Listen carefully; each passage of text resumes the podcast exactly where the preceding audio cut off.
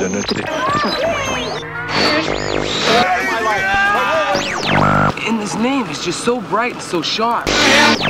What's his name again? Mr. The names have been changed to protect the innocent. Yo! Hey, hey, Doc. Here's Johnny. Bond. James, James, James, James Bond. Young lady, what is your name? Mrs. Evans. And uh, how about your fella here?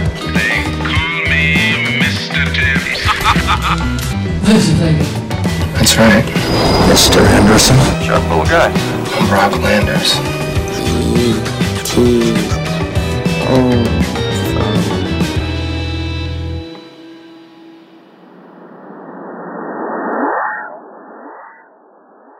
Olá! Esse é o Cinefilia e Companhia. Meu nome é Hugo Harris, eu tô aqui com os meus colegas de sempre, a Juliana Varela Oi, pessoal! e o Henrique Pires. Fala turminha, tudo bem? Tudo beleza? Pessoal, hoje estamos aqui com uma missão prazerosa e desafiadora ao mesmo tempo, porque a gente resolveu falar aqui, fazer mais um dos nossos episódios de Olhares, agora sobre o cineasta japonês Hayao Miyazaki, o grande animador japonês. E para isso nós escolhemos três filmes dele. Esses filmes foram eleitos aqui pelo nosso colegiado do Cinefilia. A gente fez uma votação aí dos cinco ou seis de preferência de cada um. E aí a gente fez a média e tivemos esses três filmes para falar hoje. Então a gente acabou escolhendo o filme Meu Amigo Totoro, que para mim é horrível falar, porque eu sempre conheci como meu vizinho Totoro. Eu achei que era, já tô confusa. É, pois é, aqui no Brasil, não sei que amigo. diabo que começaram. É, meu amigo, e não tem nada a ver, é muito mais meu vizinho mesmo, né, pelo filme. Como sempre, as traduções é, no Brasil sempre inventam coisas, né? Verdade, verdade. Enfim. O outro filme é o Serviço de Entregas da Kiki. E o último escolhido foi A Viagem de Chihiro. Então a gente vai falar desses três filmes pela ordem de produção. Mas antes de qualquer coisa, como a gente sempre faz, tentar aqui bater um papo inicial sobre o que cada um conhece, gosta, sente de, de atração, de interesse pela obra do Hayao Miyazaki. Miyazaki que dizem está aí produzindo né, mais um filme. Ele tinha anunciado a aposentadoria, mas está aí para o nosso deleite produzindo um novo filme que, claro, demora, né? Vamos escutar aqui a Juliana falar um pouquinho, né? Já que ela é uma das que gosta muito do Miyazaki, até já falou de um filme dele nas nossas dicas, né?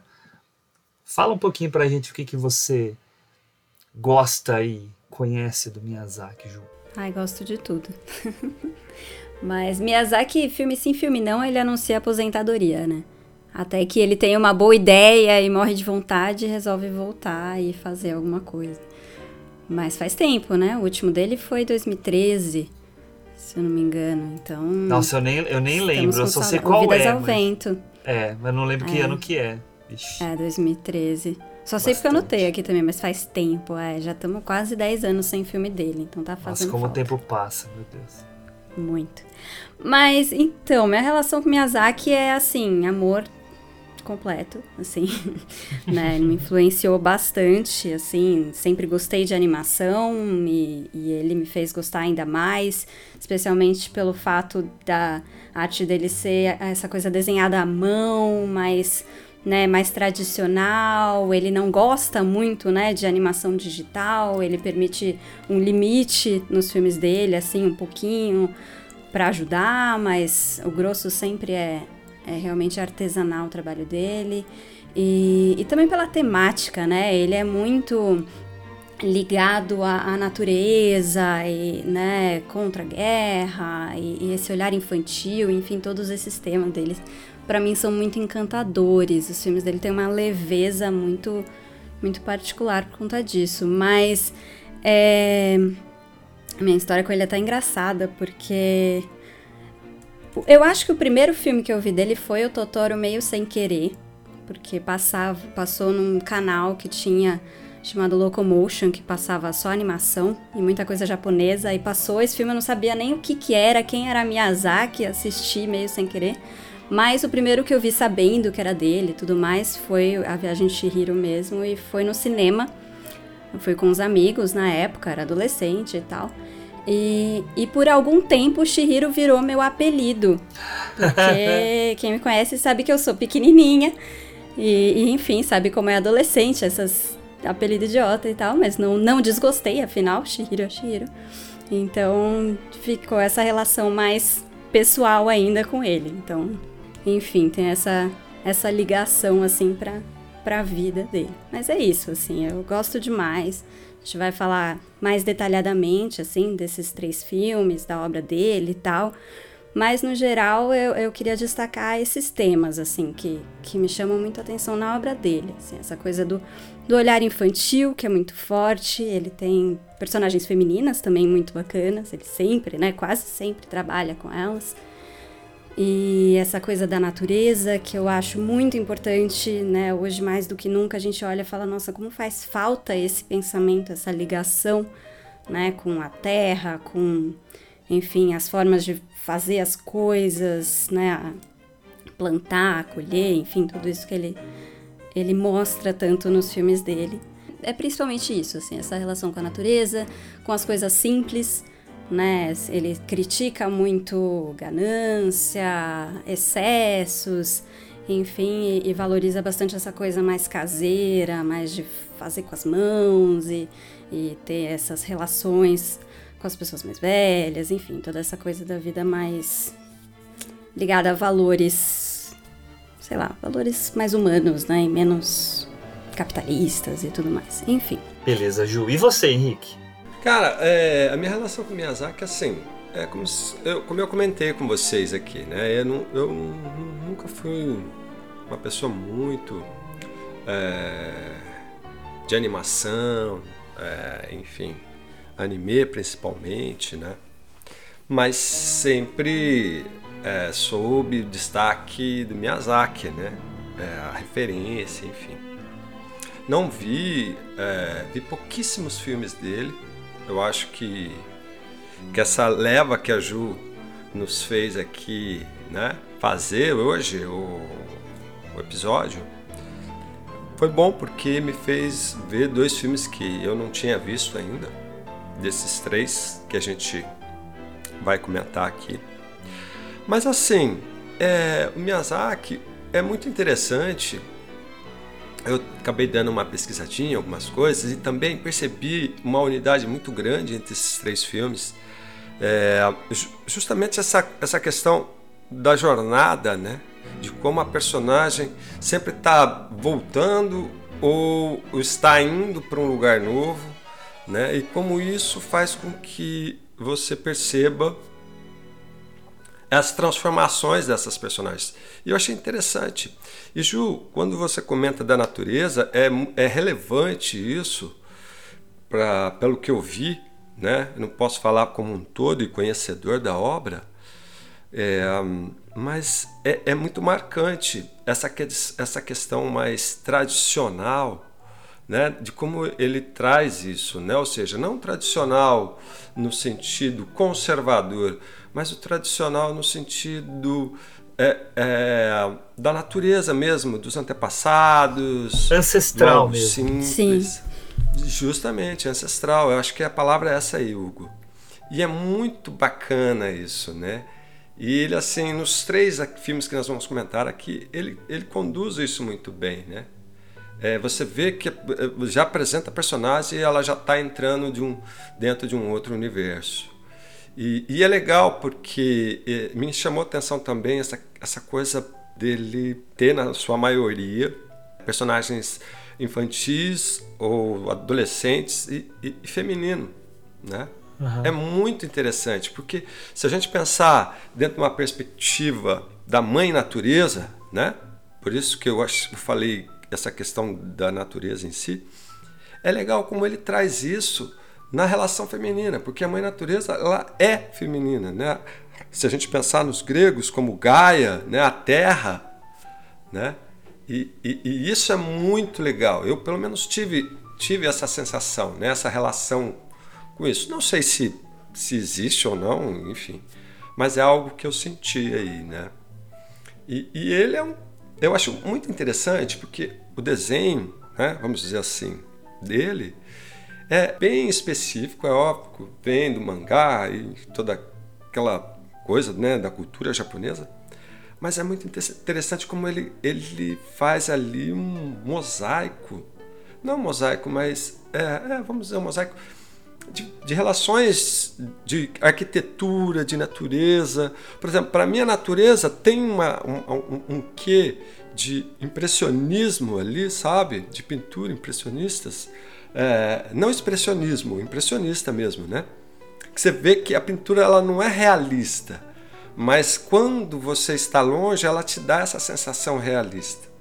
Né? Então, poxa, é, foi maravilhoso é, viajar aqui nesses três filmes e poder saborear essas, é, essas nuances é, do Miyazaki. É demais. É isso aí enfim, acho que vamos falando depois dos filmes.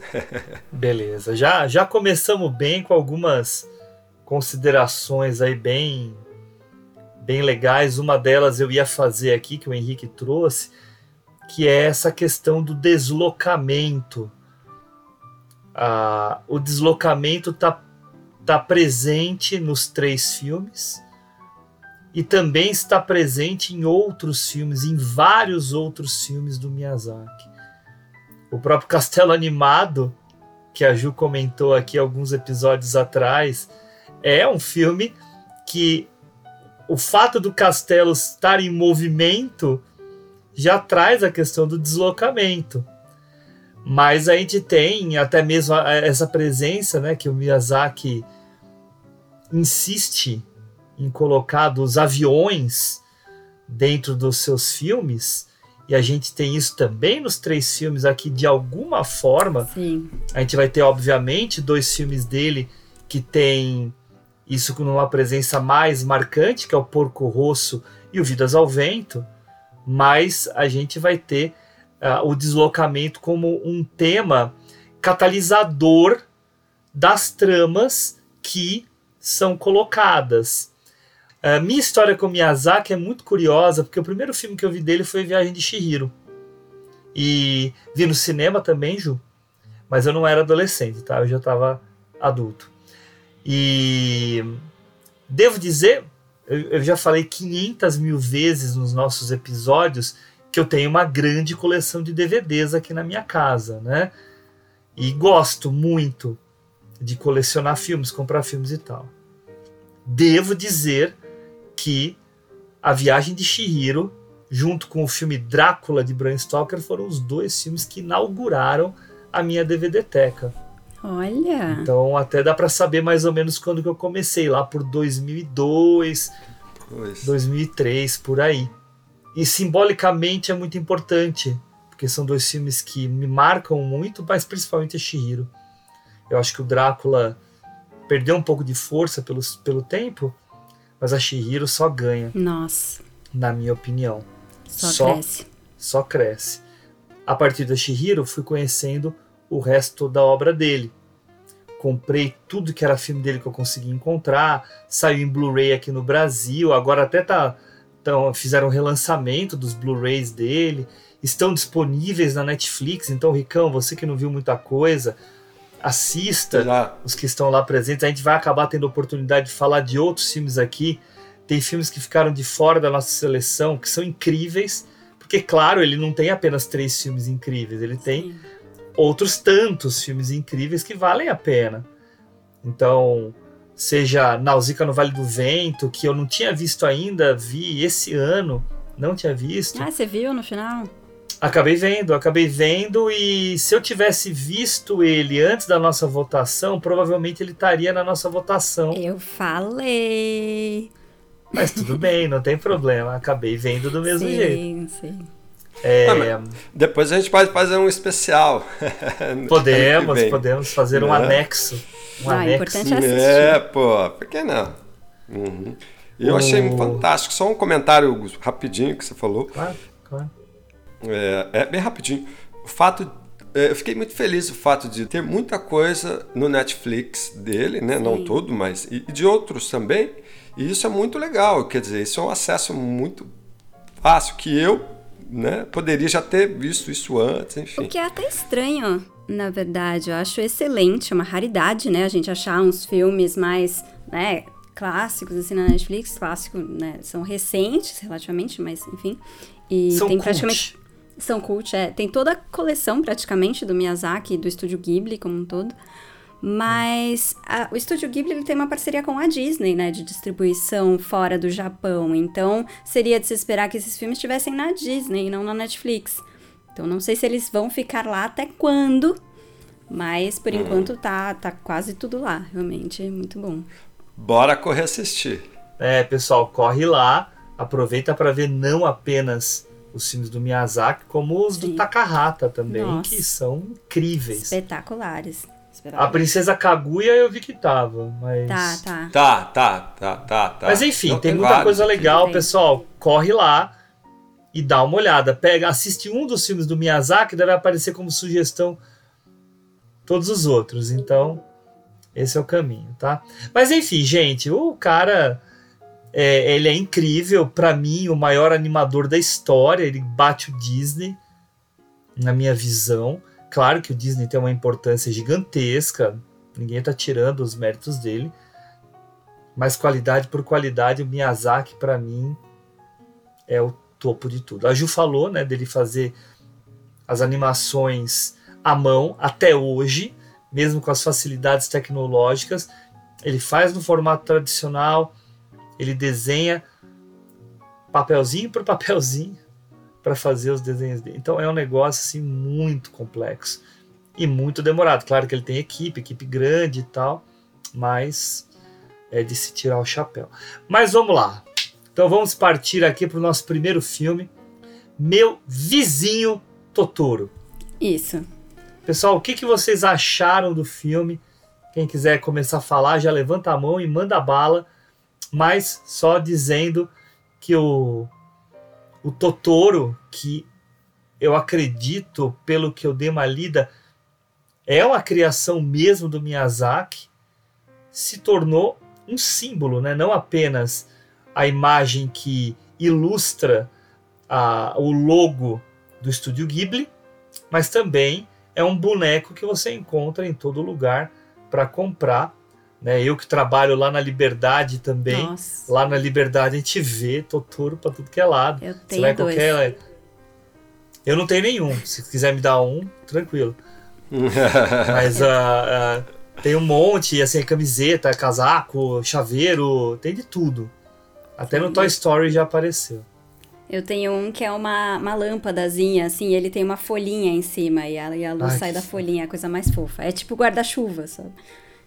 Uhum, é, Enfim, guarda-chuvinha. mais fofa. Mas fala um pouquinho do Totoro pra gente, Ju, já que foi o primeiro filme que você viu dele. Então, é, foi o primeiro, mas eu não lembro muito dessa vez. Eu acho que eu vi meio sem prestar muita atenção quando passou na TV, eu não sabia do que se tratava, não peguei do começo, enfim. Então eu acabei vendo, vendo de verdade bem mais tarde, assim. Acabou sendo um, um dos últimos, assim, que eu vi dele realmente. Mas eu gosto do Totoro, mas ele tá longe de ser meu favorito. Assim, eu acho que eu vi com muita expectativa depois que eu vi de verdade, né? Porque ele era o filme mais famoso, mais icônico, todo mundo falava, né? Muita gente. é, eu estudava num colégio que tinha uma comunidade japonesa muito forte e as pessoas viam na infância, né? Era um filme muito. É um filme muito infantil, né? Então ele é muito popular com as crianças, todo mundo conhece lá tal. Aqui não é tão famoso, né? Acho que hoje é até um pouquinho mais. Mas. Então eu fico com essa expectativa muito grande. Nossa, é o filme mais importante do estúdio Ghibli, né? Deve ser incrível. E ele é muito bonito, mas eu acho ele um pouco mais mais simples, eu diria assim. É, eu vi ainda mais na nossa sequência, né? Eu vi primeiro a Viagem de Chihiro, depois o Totoro. assim, não dá para comparar, né? Em termos de complexidade, né? Mas assim, para uma criança funciona muito melhor do que Shihiro, né? Então Totoro é bem mais fácil.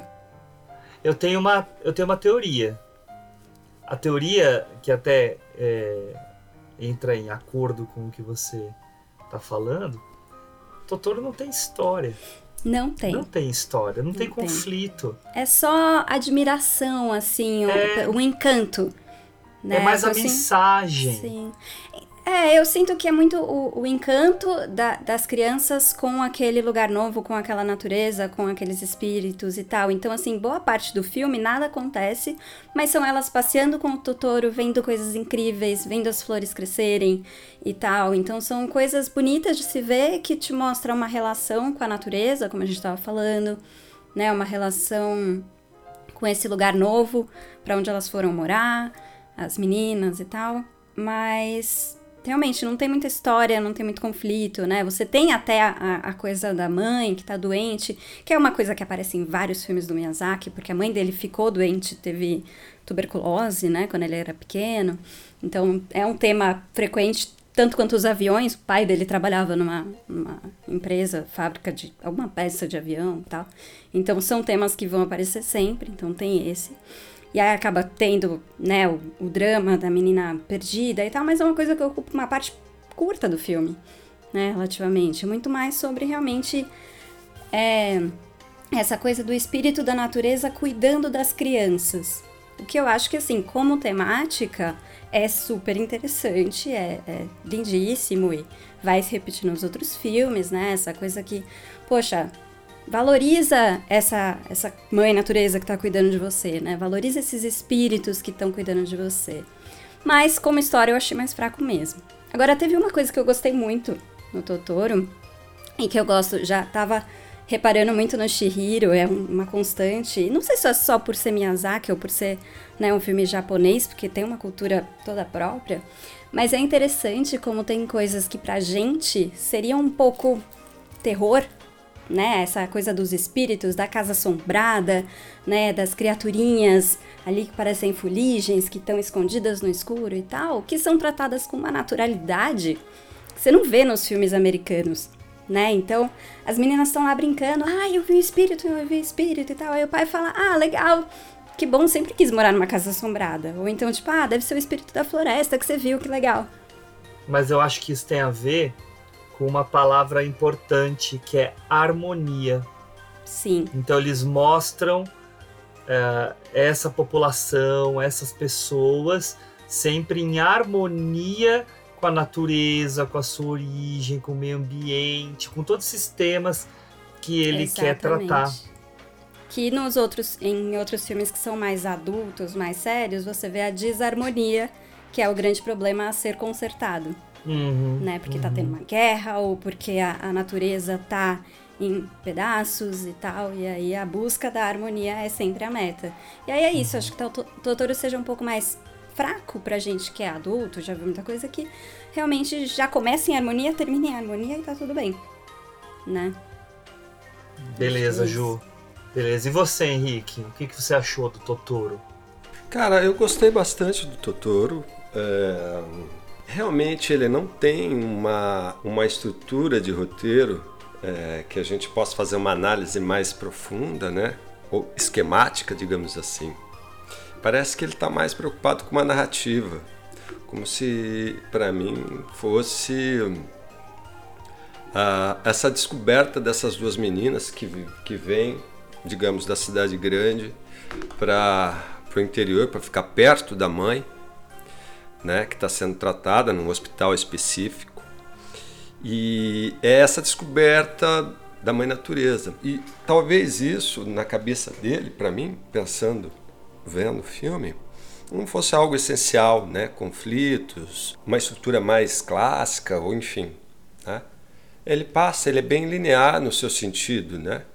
mas ele é muito, como a Ju comentou, ele é muito contemplativo. Dos três que a gente vai ver aqui, é o único que divide um pouquinho, né? O caminho das personagens, porque são duas irmãs, a mais novinha e a mais velha. É óbvio que a mais velha seria a principal, mas em alguns momentos é, se desloca, né? Só na menina, na mais nova. Então, desses três é o único momento, porque de resto é acompanhando todos os personagens, né? Aquele personagem principal o tempo todo. E isso me passou essa sensação, né? Outra relação que me veio também e é muito preciso no, no, no filme são as cenas é, sequentes de, de quando você tem uma mudança, né? Tem uma específica que é no, logo no primeiro momento, quando a menina realmente começa a descobrir né, os fantasminhas, né, digamos assim, e que corta para fazer uma passagem de tempo, uma lagoa e uma, uma, uma plantinha, e tem uma lesma andando bem devagarzinho. Para mim, isso dá a ideia justamente de reduzir a velocidade né, da cidade grande. Aqui é outro ritmo, aqui é outra narrativa né, digamos assim. Aqui é uma contemplação, é a natureza, é trazer esse algo, né, essa questão ancestral, como o Hugo me ajudou. Né? E isso me ficou, me chamou bem a atenção nesse filme, assim, e não tirou o charme e não desgostei. Mas óbvio, entre os três, para mim ele ele não, não tem, não tá ali, né? Digamos, junto com Shihiro, que enfim, Shihiro não tem nem o que falar, né? e com o Kiki.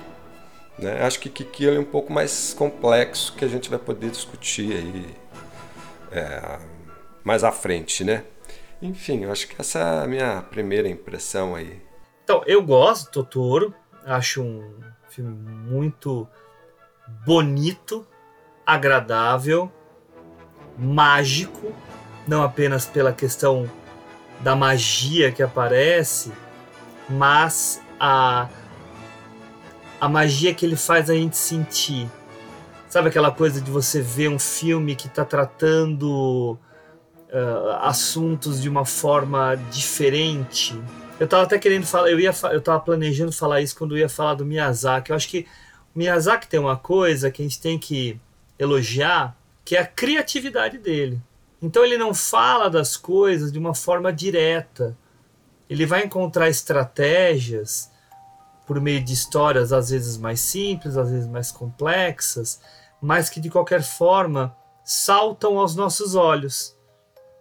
Nesse caso, ele cria esse ser que, não, que é uma mescla de vários bichos, que é um ser que uh, uh, estimula a natureza, poder, poderia colocar assim, ou que é um grande guardião da natureza.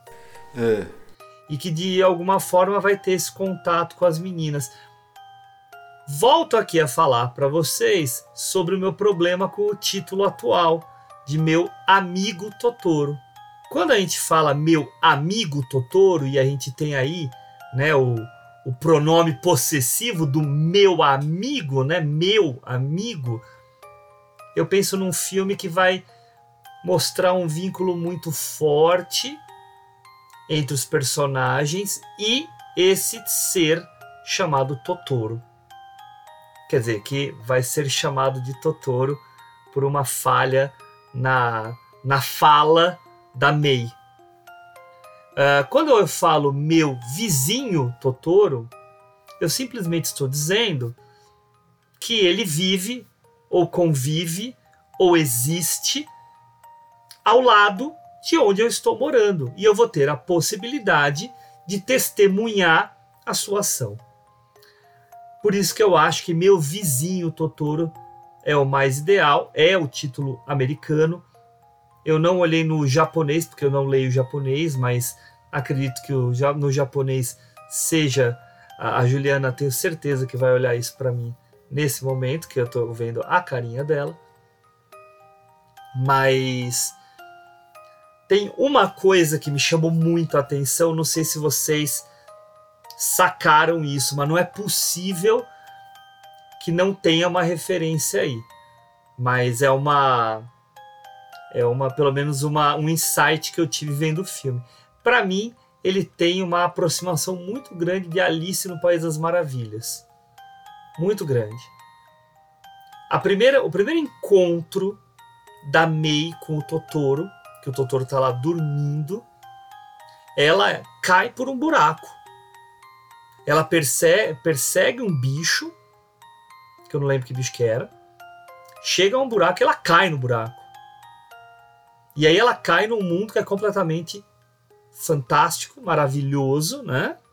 É o país das maravilhas, onde há seres que, neste caso, né, no caso da, da Alice, não, mas nesse caso, são seres que têm aí essa harmonia com a natureza, essa conexão com a natureza, e que são diferentes daquilo que a realidade sempre apresentou a ela. Em meio a tudo isso, a gente até tem um ônibus no formato de um gato. Que é a cara do, aquele... do gato de Cheshire. Né? Isso. Uhum. Parece o gato de Cheshire. De, de Cheshire. Eu não né? sei como é que fala é. o nome dele. Nem eu. Mas todo mundo entendeu que gato que é aquele que some e que tem aquele sorriso. Então, não acho que tenha nada a ver. Fala, Ju. Não, pausa pro Tonari, porque o nome original é Tonari no Totoro, né? E o Tonari, pelo que eu achei, é tipo próximo, assim. Não é exatamente vizinho, mas é tá mais perto de vizinho do que de amigo. Então, é isso. Perfeito. Ou então pode até esse próximo pode ter um, um duplo sentido, próximo é, afetivo é de é amigo ou próximo de geográfico, né? É, é, acho que é. Fala, Ricão. Não, não, eu achei legal você ter levantado isso, porque eu senti isso também, né? É, e aí a gente volta naquilo que a gente estava comentando, dessa coisa da gente ter um deslocamento, sair de um lugar para ir para outro, e isso vai trazer é, coisas novas para nós, né? Amigos novos, situações novas, como lidar com isso, né? E perceba que uh, o fantasma ele realmente aparece na menina, na May, né? E isso, isso é muito interessante. Então a conexão primeira, digamos assim, é com a Mei. Não é com a, a. Como é que é o nome dela? Satsuki. Satsuki, é isso. Não com a Satsuki. E a Satsuki só vai ter contato com ele através da menina, né? Da Mei. E antes mesmo dele, dela cair, né? Para cair em cima da barriga, ela tem, tem aquela coisa que derruba o chapéu e ela vai entrar como se fosse um, uma permissão, né? Como se fosse, não, é uma permissão para ela poder entrar nesse mundo ou para ela poder ver esse mundo, né? Eu acho que seria melhor ele ver esse mundo no túnel, né? Que seria aquele túnel de árvores. Aquilo é, é magnífico, né? Muito legal. É lindo, né? É lindo. É muito, muito. Então isso me, me, me fez pensar bastante em como seria essa visão da menina, o quanto influenciaria na vida do pai e da irmã. Então é, é, é como se isso rebatesse nelas o que traria para essas, né, a, a, irmã e o pai. E é interessante porque a gente tem a, a mãe que a gente só vai descobrir quase ali no meio do filme que a mãe está doente no hospital, enfim. E é aí por isso que eles estão ali. Então é, aí, você, aí isso faz você resgatar o começo, né? Você fala, pô, então, existe um porquê que eles estão ali, né? E essa relação deles agora com esse mundo novo. E aí eu acho que tem a ver com essa questão mesmo de uma percepção da realidade diferente, né? Ou seja, é, ah, como eu vou lidar com a morte da minha mãe, ou com uma doença grave da minha mãe, ou com o dia a dia de uma adolescente, com uma irmã mais nova, porque elas brigam, né? Aí a irmã mais nova meio se perde e aí vem aquele desespero né, né, em busca. Então são temas fortíssimos que ele trabalha de uma forma muito sutil e às vezes até é metafórica, né, digamos assim, como é o próprio tema do filme. Né? Essa história do amigo, né? Quem não tem um amigo invisível, né? Que criança que não teve? Ah, eu tô aqui com meu amigo invisível. Aí todo mundo fala que morre de medo de fantasma, né? Ah, não, o que você tá vendo aí? Não, não é o meu amigo que tá aqui. Então isso é muito legal, né? Então dentro desse universo e assim, e você ver isso no desenho, né? O momento que o pai eh, está com as duas filhas ali tomando banho é lindo, é lindo. Eu falo como pai, né? Eu sou pai de menina, então isso isso mexe bastante. Então os, os dois estão brincando, aí a menina vê um barulho, escuta, ai tô com medo. Aí entra lá tudo dentro da minha vida, ele começa a dar risada. Aí por que você está rindo? Para afastar os fantasmas. E aí as duas começam a rir e vira aquela bagunça. Então é lindo. Então É você- muito boa essa cena. É muito. É, então é, isso é muito bacana porque é como como você vê e como você interpreta as coisas. Eu acho que tem muito disso no filme, né? Essa interpretação ela não pode ser tão tão dura, tão realista, né? Enfim. Mas é, eu ia até comentar, você falou do, do túnel. Não vamos esquecer que daqui a pouco a gente vai falar da Shihiro. A chegada naquele mundo fantástico também é através de um túnel. Uhum. Outro tipo de túnel, né? Que é Uhum. quase uma coisa. A gente falou da ancestralidade, né? É algo quase religioso, né? Essa, essa passagem, mas também é um túnel. É, Então não. existe aí Sim. um, um, por- um portal de transferência entre um mundo e outro que o Miyazaki quer estabelecer em algumas histórias. E queria chamar a atenção, tem um detalhe que eu acho muito bonitinho nesse filme, que é muito forte também, assim, porque a gente fala desse mundo novo, esse mundo mágico, que nada mais é do que o interior, o espaço rural, né, da natureza. Os espíritos, eles são mágicos, mas eles representam a natureza, né, eles fazem as coisas crescerem e tal. E aí tem a, a, a ideia do milho, né, que a senhorinha na fazenda do lado planta, e aí fala, ah, se sua mãe comer a minha comida, claro que ela vai ficar bem, né, porque é uma comida natural, uma comida sem agrotóxicos, tem toda aquela coisa, saudável e tal. E aí a menininha se apega àquele milho, né, com uma força, né, e tem essa missão de levar o milho para a mãe, porque tem a solução mágica, né, de que esse elemento vai salvar a minha mãe. Então você tem aí essa ideia da natureza, né, do, da vida na fazenda, enfim, como a, a magia, a salvação, né, aquela coisa que vai resolver os seus problemas. É muito bonitinho. É legal você falar isso, Ju, porque isso é, é exatamente aquela coisa de quando a gente lida com uma criança. Eu me pergunto, por que, que essa situação aconteceu com a May, que é mais nova, que é mais infantil, que tem uma visão do mundo de- ainda ingênua, né, mais pura. E é aquilo que a gente fala para uma criança, né? No dia a dia, você- alguma coisa, você faz uma brincadeira. Ah, isso aqui vai te dar poder, isso aqui. E isso tá dentro do filme e é muito legal como ele coloca, né? Não só estabelecendo a relação da natureza, do puro, da origem, né? Mas também dessa mística que ela põe e carrega na narrativa do filme, né? Abraça, eu vou salvar minha mãe. Mesmo às vezes sabendo que não é aquilo, que é simplesmente um milho, né? Mas a magia está na interpretação, né? Enfim. Eu queria caminhar para o fim da nossa fala sobre esse primeiro filme, mas me concentrando um pouquinho no Totoro. É muito legal, né? A gente tem um primeiro momento de encontro com ele, que ele tá lá dormindo e tal, e que a gente não tem ainda a noção de quem de fato ele é, do poder que ele tem.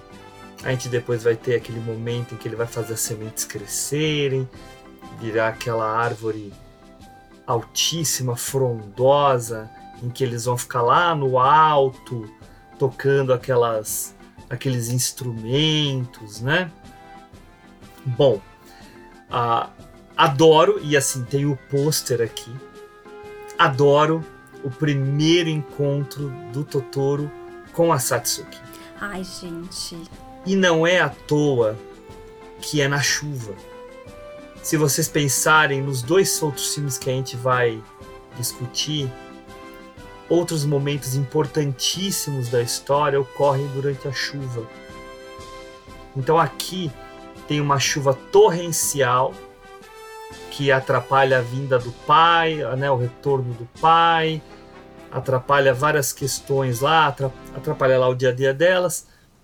Mas aí quando ela tá no ponto de ônibus, o Totoro para ao lado dela com aquela folhinha na cabeça que até tá reproduzida aí na, lam- na, na lamparina da Juliana.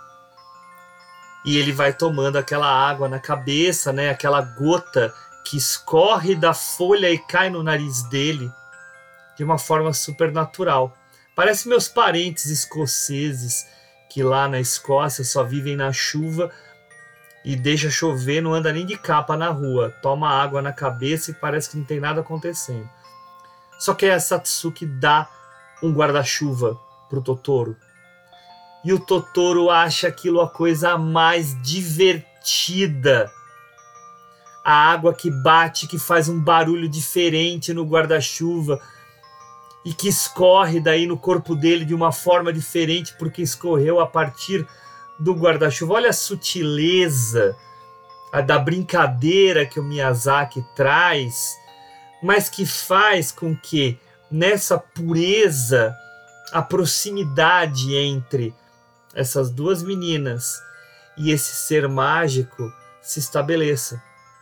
Aí tá para mim a beleza do filme. A beleza do filme tá nessa relação entre as personagens, na forma como ele aborda as temáticas, mesmo o filme não tendo um conflito propriamente estabelecido. Coisa que a gente vai encontrar um pouco melhor na Kiki e perfeito na Shihiro. Não, essa cena é a coisa mais linda mesmo. E, e é, é, como você falou, assim, ele coloca esse espírito da floresta, assim, como uma criança também, né? Então ele tá Isso. tá fazendo descobertas como uma criança, né? A criança vai olhar lá, ouvir o barulhinho no guarda-chuva, vai se divertir daquele jeito, né? Ela não tá nem aí se vai molhar ou não vai molhar. Ela quer uhum. né, a brincadeira do, do barulho, da musiquinha. Tanto que ele dá um pulo e cai aquela, né? Tipo, a torrencial ali de uma vez. Porque ele tem esse poder sobre a natureza também, enfim. Mas é, é uma graça. E tem aquela coisa também, a primeira coisa que ela vê dele, ela ouve, né? Primeiros passos e tal, e aí vê as garrinhas do lado, porque ela tá com o guarda-chuva e ela tá toda desajeitada, né? A, a, menina mais velha, porque ela tá segurando a outra nas costas, segurando o guarda-chuva meio torta, assim, né? E, e, e aí ela só consegue ver por baixo, assim. Mas é, é muito detalhe. Mostra também uma qualidade de decupagem do Miyazaki que a gente vai ver em todos os filmes dele, mas esse negócio da câmera tá por baixo do guarda-chuva e a gente só vê a patinha com as unhinhas batendo na lateral do corpo. Daí a gente percebe o que essa menina tá vendo naquele momento e que daí vai vai entrar na cabeça dele, putz, o que a minha irmã falou de que ela viu aquele ser, aquele troll que ela não soube dizer, né, e chamou de Totoro, uh, realmente existe, realmente está aqui. Ricão, fala o que você queria falar e aí a gente finaliza o Totoro. É, não, não, só comentar porque essa cena que você falou, ela é muito legal e ela é muito interessante, porque ela é numa estrada, num ponto de ônibus, né? E isso leva a ideia, né, de, de tempo, de deslocamento, de passagem. E é interessante porque o Totoro só foi aparecer para ela quando a Mei dormiu, né? Então, ou seja, é de novo essa questão da conexão da Mei, né, para ela, né? Então é, a criança, ah, eu vi não sei o que, duvida. E aí ele aparece justamente no momento que a Mei está dormindo. É, é significativo para Satsuko, é isso, né? Satsuki, desculpa. E isso é, é, é importante para a história, porque. E, e, a forma, já entrando no que, como você falou, da relação da decupagem dele, e ele, e ele trabalha muito bem a questão subjetiva no filme, né? que você não costuma ter muito em desenho animado, que são as questões subjetivas, enriquece mesmo a, a, a, a narrativa para você entender o que a menina está sentindo e o que, que vai passar. E, e a Gil falou da chuva, você comentou, é legal porque porque não está chovendo, está pingando e ele está se divertindo, ele está sentindo arrepios com o pingo da água no, batendo no guarda-chuva e tal. Só que ele acha tão legal, como mesmo vocês comentaram, o que, que ele faz que todo mundo já fez aqui, quando era criança, depois de uma chuva? Está debaixo de uma árvore e bater nela. Aí o que, que vai acontecer? Todos os pingos que estão ali segurados nas folhas vão cair de uma vez. Né? E isso é muito legal, isso é muito bonito. Então remete de novo essa coisa da infância, essa coisa da adolescência. É, é fantástico, né? É uma, é essas mudanças que ele faz. Enfim, maravilhoso. Né? O Miyazaki é Sim. Você vê, Fantástico. né, os detalhes, né? É. Aquele negócio dele pular no chão, né? E É, pra balançar, é bom demais. Mas os isso, gritos que, que ele faz, ó. Fala, Sim. Não, é, é só um comentário que é sobre isso, mas é, é sobre Miyazaki em geral, assim, que até ele fala, se eu não me engano, no documentário, tem um documentário, eu não assisti ele, mas eu, eu li sobre ele, porque ele tem quatro horas, então não deu tempo, eu lembrei dele hoje, que tá disponível na internet, no site da, do canal, acho que NHK, um canal japonês, é um, um documentário sobre ele, um, um- o cara acompanhou ele enquanto ele tava fazendo pônio. Então tem, tem o processo criativo dele e tal. E aí ele fala que ele.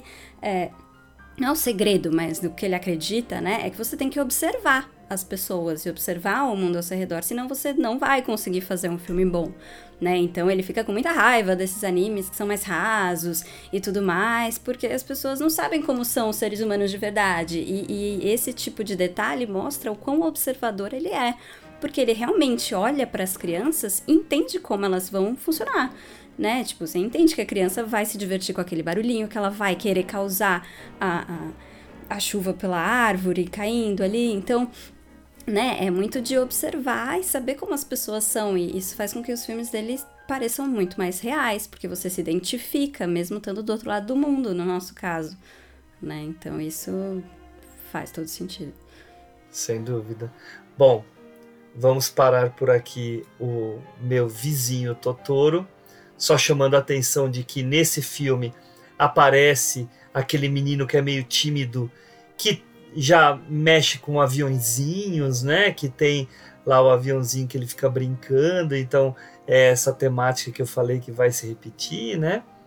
E uma coisa que eu não falei, esse filme é de 1988. E agora a gente entra pro filme seguinte dele, o Serviço de Entregas da Kiki, que é de 1989. Então agora eu vou começar pedindo pro Henrique. Fala, você já deve ter percebido que o, o mediador aqui está fazendo com que o próximo filme, o primeiro a falar, seja ele mesmo, né? Mas tudo bem. Henrique, fale de Kiki. Ah, seu malandrão! Mas falar todo, de todos os filmes de Miyazaki é muito bom, muito prazeroso, né? Enfim, mesmo que a gente tenha os preferidos, né? Pegando o que você falou aí, Hugo, dessa questão do avião e tal, numa pesquisinha rápida que eu li dele ali, falou que ah, ah, acho que o pai dele trabalhava numa empresa de aviação, né? Por isso. É, é. Isso, a Ju comentou. Ah, desculpa, eu não, não me lembro. Ah, então tá, perdão, eu acabei me, me esquecendo aqui. Cara, eu me surpreendi bastante com Kiki, cara. E eu acho que é um filme para adolescente, não mais é, filme é, infantil, né? Confesso para você, eu acho que eu me emocionei assim na relação dela com o pai dela, né? Eu acho que eu falo até porque eu tenho né, minha filha que tem três anos, vocês sabem, né? E foi meio mágico, né? E essa ideia da, da, da- de ser a bruxa, né? De você ter a sua etapa de vida, né? A, a mudar essa trajetória dela para que ela possa se afirmar no mundo, se ela para que ela pudesse ser quem ela realmente é e quer ser, né? E quais os obstáculos que a vida vão vão pôr para essa personagem. Se a gente refletir isso na vida, né, real, nossa, né? É praticamente a mesma coisa, só que de uma forma encantada e animada, né? E isso eu achei muito legal.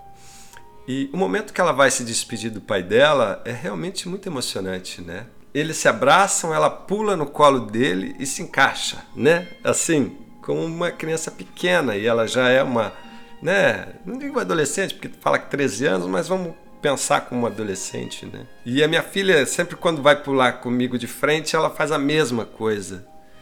Então, eu acho que isso é algo natural, né, de criança, né? E realmente você fala como ele captou esse momento nesse sentido dessa menina se é, essa relação de filha com pai, né? E, e filha com mãe. Porque a relação dela com a mãe ali não é que é distante, que ela não ama a mãe, não é isso, mas é o, a, a- coisa do, né, do ser, né? Da, da filha com o pai, ou filho com a mãe, enfim. E isso para mim ficou muito, me chamou muito a atenção.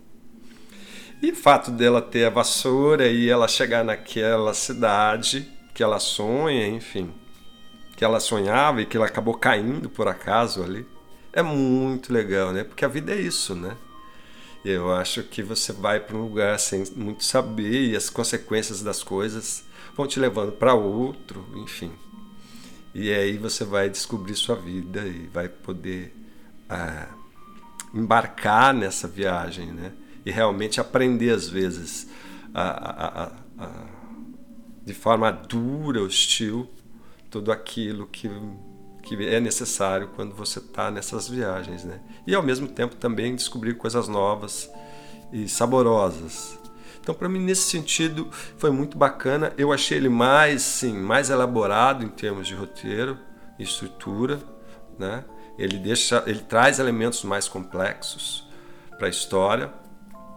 É, enfim, gostei, legal. Achei um filme que realmente me tocou. Muito bem. Muito bem. Ju, e tu? Eu. Primeiro eu vou fazer um comentário que eu tinha esquecido de falar, dessa questão dos aviões que o Henrique falou, eu lembrei. O nome do estúdio Ghibli, ele meio que diretamente ou indiretamente faz referência a um avião também. Né? Ele mais diretamente é o nome de uma corrente de vento que sopra do, do sul pro norte, e aí eles tinham essa ideia meio tipo New Wave, sabe? Tipo, é uma corrente de vento que veio para mudar o cinema, então tem isso. Só que teve um avião que ganhou o nome, o apelido de Ghibli, um Caprone, não sei o que. Então o Miyazaki, obviamente, foi ele que escolheu o nome do estúdio, porque ele é cofundador. Então, né, tá aí a, a obsessão dele por aviões. Legal, Agora, legal. é. Não sabia, curioso. não. Curioso, né? Legal. Agora, sobre a Kiki, é, eu gosto muito, assim, desde, desde, a primeira vez que eu vi, assim, achei muito envolvente. Eu pessoalmente gostei demais, assim, é até engraçado porque eu tava assistindo com o Gabriel, ele nunca tinha visto. E aí a hora que ela vai pra, pra floresta, na casa daquela menina que pinta, não sei o que, ele falou: Ah, olha aí a Juliana. Tipo. sei lá, tem, tem. ele viu relações ali. Mas eu, eu, eu, eu me identifico muito com o filme, assim, pela ideia que ele tem de que, tipo, ah, ela compara, né, arte e magia, que as duas coisas dependem do espírito. Então, se o espírito não tá bem, você não vai conseguir fazer a sua mágica, você não vai conseguir fazer a sua arte e tudo mais. Então, tem todo esse aprendizado que eu acho que deve ser muito pessoal pro Miyazaki, né, ter colocado, apesar de ser uma adaptação, né, que, que é uma adaptação de um livro. Eu esqueci o nome do autor, mas enfim, é um autor japonês também. E então a gente não sabe o quanto aí é, é, é, o Miyazaki, o quanto é do, do original, mas com certeza tem muita coisa dele ali que a gente vê comparando com os outros filmes e tal. Mas eu também acho muito legal essa coisa da independência, né? Acho que todos os filmes me chamam muita atenção, principalmente pra gente ser ocidental, né? Eu acho que para os japoneses não é tão estranho, mas a gente vê essas crianças sendo tão independentes. Né? No Totoro já me, me assustava um pouco o momento que a menina de 4 anos falava, ah, eu vou brincar no meio da fazenda, no meio do mato. E o pai, ah, tá bom, nem olha. Né? De uma menina sozinha lá, vai pro lado que ela quiser. Hoje, imagina, não, não tem como. Mas é, deve, eu acho que é uma coisa muito mais cultural do que específica do Miyazaki. Mas a Kiki, isso é mais forte ainda, porque tá tipo, ah, tenho 13 anos, então agora eu vou mudar de cidade, eu vou abrir um negócio, né? Então eu vou para uma cidade que ninguém nunca foi, não conheço ninguém. E eu que decido que dia que eu vou, né? Porque é aqui que fala, ah, essa noite tá perfeita, é hoje que eu vou. Tá, mãe, tá bom, pai, tô indo. Fui, né? Então tem essa coisa de amadurecimento, assim, de independência que é muito mais cedo do que o que a gente está acostumado. Mas que também faz sentido, porque é uma época de descoberta, né? De você se auto descobrir enquanto pessoa, descobrir quais são seus talentos e tal. Tanto que ela é até interessante que ela começa é, como uma menina que não sabe voar muito bem. Né, a hora que ela sai de casa, sai batendo por todos os lados, a mãe fala: ai meu Deus, ela não aprendeu direito ainda. Mas esse vai ser o talento dela. Porque é o que ela tem de diferente das outras pessoas na cidade, né? E, e também acho muito interessante essa coisa das bruxas irem para cidades que não tem outras bruxas né? Então, como se elas fossem a bruxa que vai servir aquela comunidade, né? Então, ela já tem uma relação com a comunidade que é importante, né? Que ela tem que, de certa forma, tem que ajudar né, a comunidade. Ela tem que ter um papel importante ali, que é daí que vai partir o amadurecimento, o aprendizado dela. Então acho que é, enfim, é um filme que capta muito bem essa, essa coisa de, de autodescoberta, não só como indivíduo, que a gente acaba dando atenção demais para isso, né, mas também como parte de uma comunidade, de uma cidade e tal. Então é, é muito legal. É, eu. É engraçado que eu já tinha visto o Kiki, Aí eu fui ver dessa vez, estava assistindo, daí quando terminou aquele negócio, né? Eu sempre entro lá no Letterboxd, coloco, dou nota e tal. E aí eu falei assim, pô, cara, gostei muito, vou dar nota 9 de novo, vou dar nota 9 pra, né, valorizar o filme e tal. Daí quando eu fui ver, eu já tinha dado nota 9. então é porque eu sempre gostei, assim, eu nem lembrava que eu gostava tanto. É um filme que é muito doce. A personagem da Kiki é uma, é uma personagem muito carismática, ela é muito do bem. E aí eu vou voltar àquilo que eu estava falando do Totoro, e eu até falei que Kiki é um intermediário, na minha visão, do que é depois para Shihiro, porque eu ainda acho que é um filme sem história. É um filme que, sim, de fato tem. É, não é no nível Totoro, tá? É isso que eu tô querendo dizer, ele é um intermediário. A gente já tem aqui uma personagem em busca de alguma coisa. Que não chega a ser um conflito, é só uma personagem buscando a sua transformação. E novamente a questão do deslocamento, nessa transformação que vai vir por meio do deslocamento, em que ela sai lá da comunidade dos bruxos e vai lá para uma cidade grande para tentar interagir. E aí, enquanto vocês estavam falando, eu estava aqui é, pensando né, nessa minha tese de que o, a Kiki não, o filme né, da Kiki não tem um grande conflito. Acho que o grande negócio desse filme é o desafio da Kiki de conviver. Eu acho de, de conviver com outras pessoas. Tudo começa com aquela primeira bruxa jovem que ela encontra lá no alto e que meio que dá uma esnobada nela para ela desligar a música porque atrapalha ela e não sei o que, né? Mas depois vai ser uma série de pessoas que ela vai encontrar em que ela vai de alguma forma se relacionar, seja uma relação boa, como da menina que é artista, com a padeira, com aquela senhora, ou uma relação um pouco mais estremecida como a essa amizade barra, barra paixonite né, do tombo por ela, ou aquelas meninas que eu até vou usar o termo que eu usei aqui nas minhas anotações, aquelas meninas cuzonas que são as jovens amigas do tombo. Também, que tem um papel importante. Há um, um, um grande choque na Kiki quando a neta daquela senhora age do jeito que age quando a Kiki entrega aquela torta que tinha sido feita por aquela senhora com tanto carinho, com tanto cuidado, com tanta boa intenção. E a menina tem um desdém gigantesco, né? Lida até com escárnio quanto ao que a avó faz, como se fosse um incômodo para ela o carinho. Isso meio que dá uma desmoronada na Kiki. Acho que é uma das coisas que fazem ela perder um pouco o poder dela. Porque dá uma. Perde a esperança na humanidade, né? Tem um pouco disso.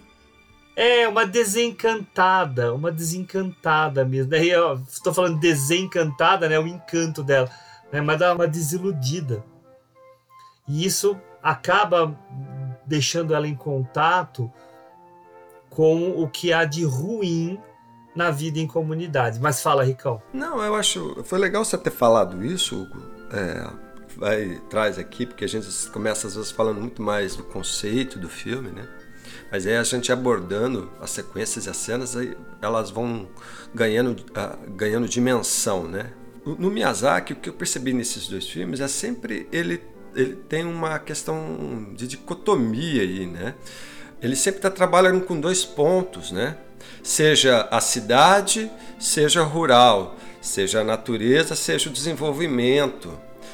Então, isso é muito interessante porque na Kiki é, ela vem é, do rural, assim, não rural, rural, mas ela vem do rural, né? Porque ela tá ali sentada na lagoa, vendo, aí ela sai correndo para chegar em casa, que é onde ela tem o devaneio, a decisão. Então perceba que para ela é natural o reconhecimento do outro, né, no gesto do do respeito, da tradição, é o mais velho, é o carinho. E a, e, e a filha, e quando ela chega lá para entregar, repara que a casa da neta é um casão, tem uns carrões chique ali na porta, a porta grande, ela abre, a menina tá, tá mais chiquinha.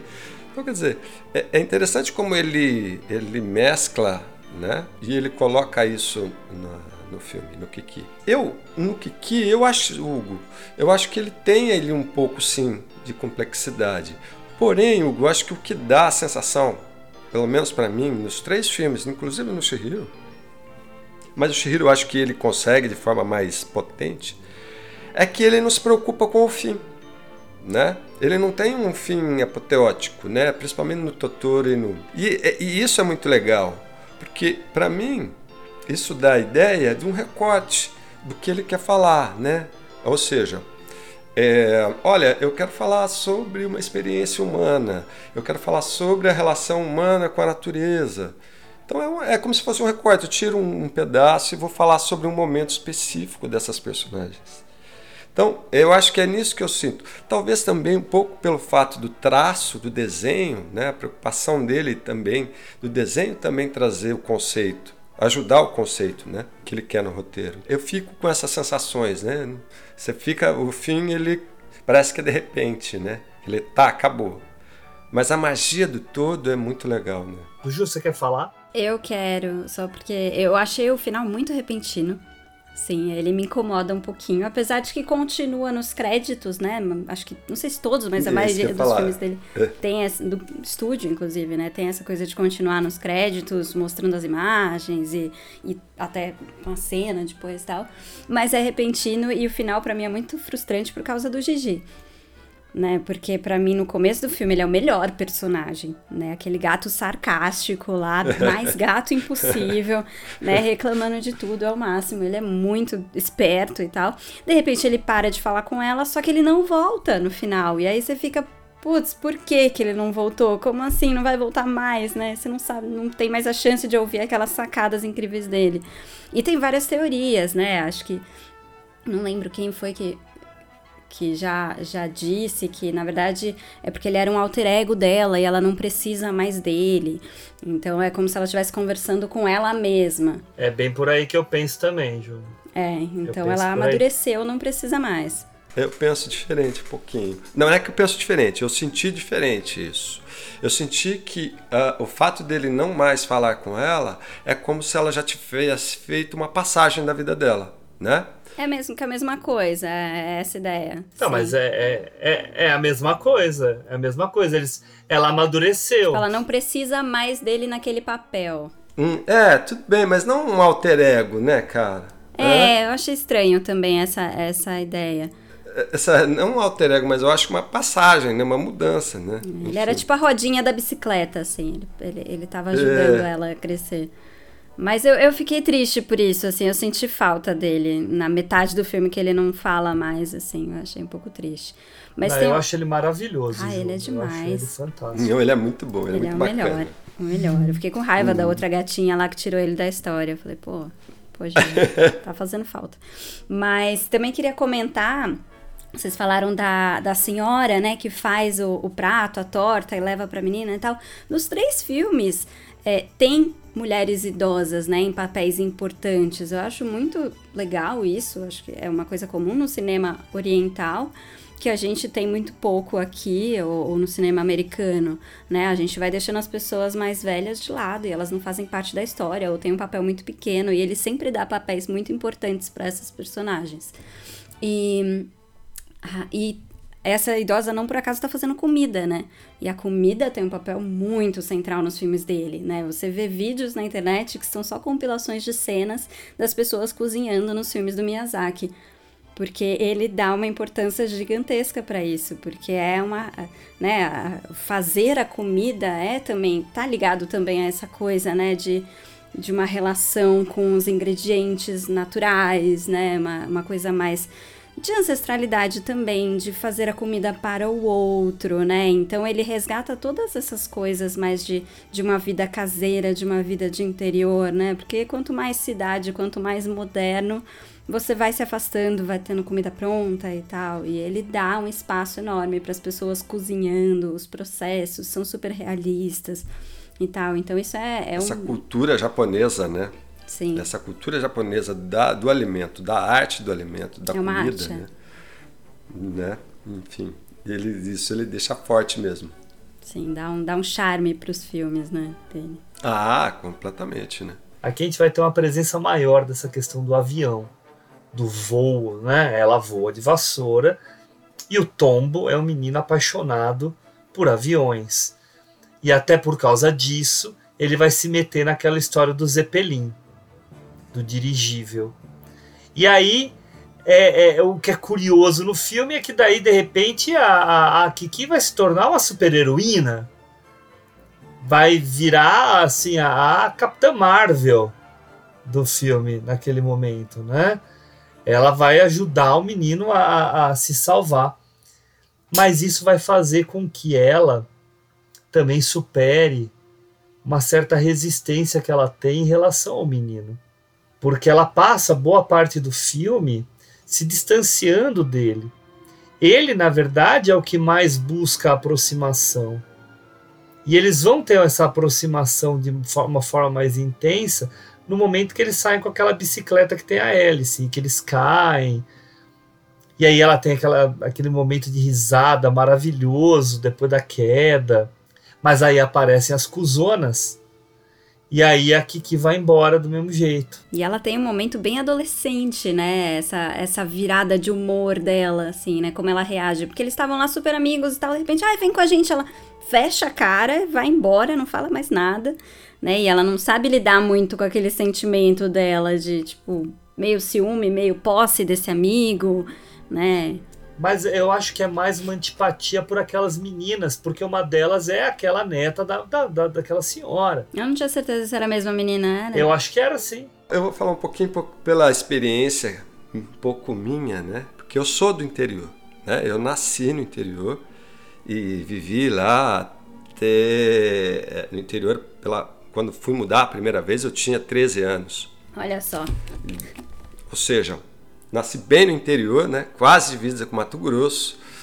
Enfim, falando uns, uns porta larga, enfim.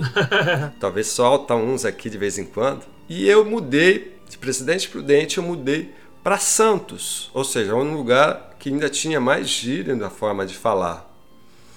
Realmente, quando você é do interior e você chega numa cidade relativamente grande ou mais desenvolvida, né, você fica meio re- recluso. Você, né, tanto é que quando ela chega, os meninos tentam se relacionar com ela, brinca com ela, com o carro passando. Aí ela fala: pô, mas isso não é legal, né? Não, não tá me incomodando. E, e isso que você levantou das meninas cai com tudo, assim, não, não é que cai com tudo, tem tudo a ver com a ideia dessa coisa da adolescente, né? Da, da disputa do primeiro, dessa relação de tipo, eu gosto, mas eu tenho uma certa raivinha. Então eu acho que todo, todos esses elementos ali vai culminando né, para ela criar essa relação conflituosa com ele. E que no fim, na realidade, ela gosta dele e, e ela vai salvar ele, enfim. Porque você vê, tem um monte de gente, mas é, é nele que ela se preocupa. Óbvio que ele deixa o menino numa situação crítica, né? Enfim, mas é legal, legal você ter falado isso aí. Só um comentário, você falou da chuva, no que tem duas chuvas importantes, né? Sim. Tem uma que ela pega no caminho de ida, que é o que vai levar ela para essa cidade em especial, né? Porque ela dorme no trem, né? E aí ele vai parar lá, e a outra quando ela fica doente e tudo mais, e é logo depois de fazer essa entrega, né, pra menina chata. Se eu não me engano. A chuva ela é presente, sim, nesses filmes que a gente falou, mas que está nos três, né? Mas é a água. A água Tá sempre é um riacho, é um rio, ou é a água da chuva, é a poça, ou seja, a água como algo purificador, a, a, como, como renascimento. Né? E uma coisa que, me, que é, é, me fez e pensei durante o filme é que tem um filósofo grego, pré-socrático, o Heráclito ele sempre falava da relação, ela nunca era estável, ela é sempre em movimento. É por isso que tinha aquela fala que ele dizia: Ninguém pode entrar duas vezes no mesmo rio, pois quando nele se entra novamente, não se encontram as mesmas águas. E o próprio ser já se modificou. Ou seja, você está sempre em movimento. Então, faço essa relação justamente com essa coisa do deslocamento. Sempre ela está indo, ela sempre está andando, ela sempre está numa jornada. As personagens dele, né? E, e a água tem essa função importante, sim. Enfim, era só um, um adendo aí que lembrei aqui agora que você comentou. É, de, de fato, a gente vai ver água em muitos filmes do Miyazaki, né? Eu acho que talvez o Pônio hum, seja um dos mais marcantes nisso.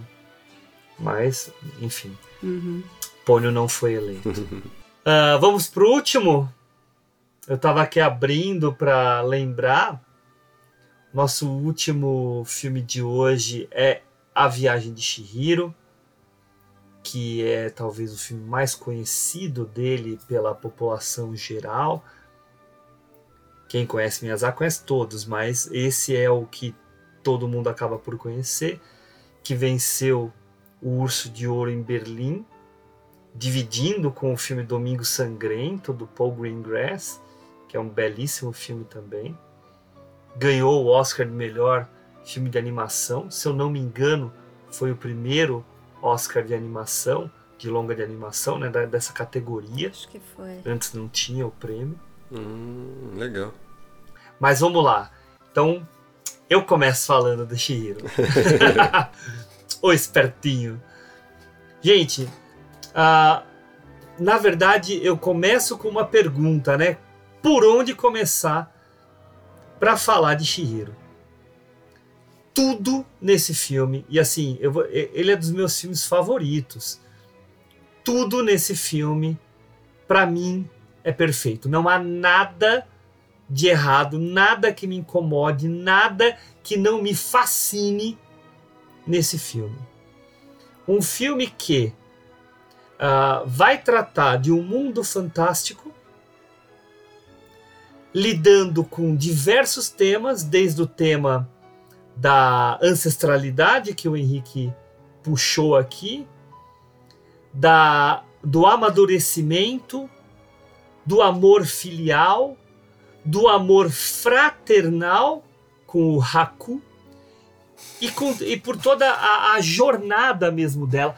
Vai lidar com questões de ganância, de ambição, de crueldade, de respeito aos mais velhos, de fidelidade.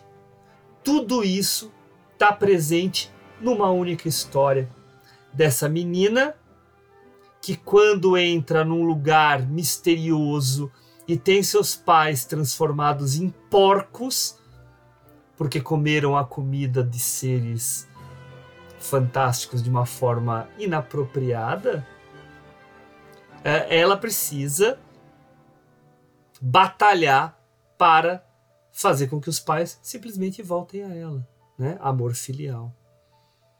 Agora, colocar elementos como uma das cenas mais famosas do filme, aquele rio de lodo que aparece, ou as pessoas não se atentam à relação dela com Haku a, a relação dela com o Haku, que vem daquela história dela ter caído no rio quando era pequena, isso é para dar um nó na cabeça, porque é, é, mostra como os espíritos estão à nossa volta. Como os espíritos fazem parte do nosso dia a dia, mesmo que a gente não saiba que lá eles estão. Tem a ver com o que o Totoro traz. Então, o Haku, como, né, pessoal, spoiler, tá? o Haku como um rio ou um espírito do rio que certa vez salvou a Shihiro do afogamento, que lá se materializa como um menino poderoso. Então, todas essas coisas, né, e aí que virou um, um, um dragão enfeitiçado por aquela bruxa sinistra, que não é tão sinistra assim. Então, tem tantas camadas a serem ditas aí a respeito desse filme que fazem com que ele seja até a, a, a seja até quase um desperdício a gente falar dele aqui em pouco tempo. Então, enfim, só para dar um start, tá? Falem vocês também. Ju. Ah, mas é, é, é o que você falou, cada cena desse filme rende uma tese. É assim, são muitas coisas. É um filme muito complexo, muito complexo. Até porque, por isso eu não sei nem se ele funciona tão bem com crianças, assim. Talvez em algum nível mais fantástico e tal, mas ele tem muita coisa. Funciona. Funciona? Funciona. Meus filhos já adoram. Já, e assim, hoje o Benjamin viu comigo, só que no caso dele não funciona para tratar as temáticas Funciona para ele falar: Nossa, olha os monstros. Sim. Olha, a menina tá correndo. Vai, por que, que ela tá correndo desse jeito, né? Porque ela quebrou o degrau da escada e ela caiu na velocidade lá para baixo. Sim, nossa, sensacional. Mas é, é isso que você falou da criatividade dele, né? Esse filme é uma viagem. Eu olhei e falei: Meu Deus, não é possível. Onde esse cara foi para pensar em tantas coisas, tantos detalhes, tantos tipos de monstros e hierarquias e trabalhos diferentes que tem ali dentro? Tem toda uma lógica aquele universo dele que, assim, né? Não é possível que ele não passou a vida inteira pensando naquilo para chegar nesse nível de detalhamento que ele tem. E e eu falo disso de, de cada cena render um monte de coisa, porque eu, eu tive uma aula que, que falou desse filme numa aula de mitologia. Então, assim, além de todas essas questões que você levantou, Hugo, você tem questões mitológicas que né, estão ligadas a mitologias japonesas e a mitologias também europeias, que a gente conhece um pouco mais e tal. Então, tá, tem muita coisa ali que, que a gente encontra se, se começar a procurar, não vai parar mais. Né? Então, tanto que tem quando ela entra, ela vai entrar no túnel, tem uma pedra ali, né, com uma carinha e tal. É um guardião, eu fui pesquisar que pedra que é essa, ela chama Dosoujin, um tipo de estátua que é uma divindade guardiã de viajantes ou de pessoas em transição, né, transição entre o mundo, né, que tá morrendo ou alguma outra coisa. Viagens em geral, então assim, tá tudo relacionado ali. E, e, você falou dessa. E isso é só um elemento que você pegou. É um né? detalhe, é um detalhe do cenário. Ela não tem nenhuma é. relação muito grande com, com esse detalhe, né? É uma coisinha ali.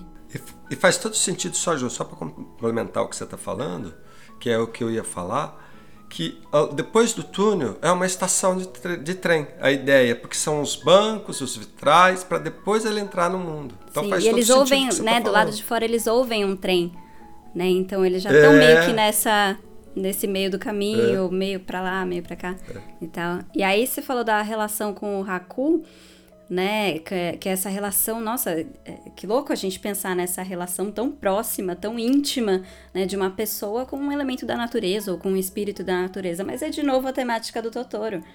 Né? É, é, é um espírito que ganha um corpo, que ganha uma forma e que desenvolve uma relação com os personagens, né? No caso, uma relação que é quase de amor ali, que até tem um personagem que fala, né? Ah, você não, não tá reconhecendo? Isso daí é amor, né? Desses dois e tudo mais. Uhum. Só, só para complementar, e, e não é à toa que é ele que recepciona ela Sim. lá naquele mundo.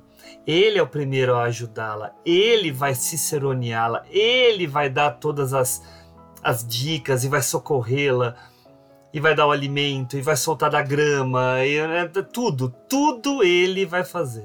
Que você pode entender como uma grande metáfora do próprio rio, enfim, tem N, N coisas aí. Mas eu fiquei brisando, assim, meio, meio fugindo aí, porque só porque eu fui numa exposição do Sebastião Salgado esses dias que tá aqui no Sesc Pompeia, maravilhosa, e aí eu fiquei pensando.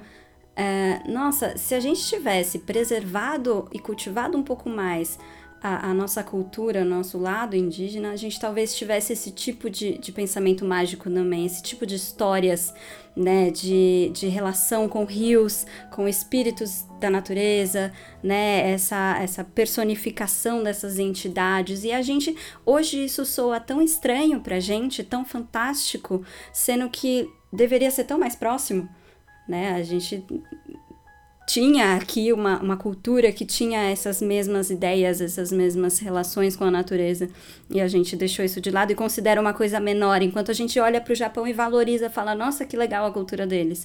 Né? Isso é um pouco triste da gente pensar. É, a nossa cultura é uma cultura que é dominada, é uma, é uma cultura colonizada.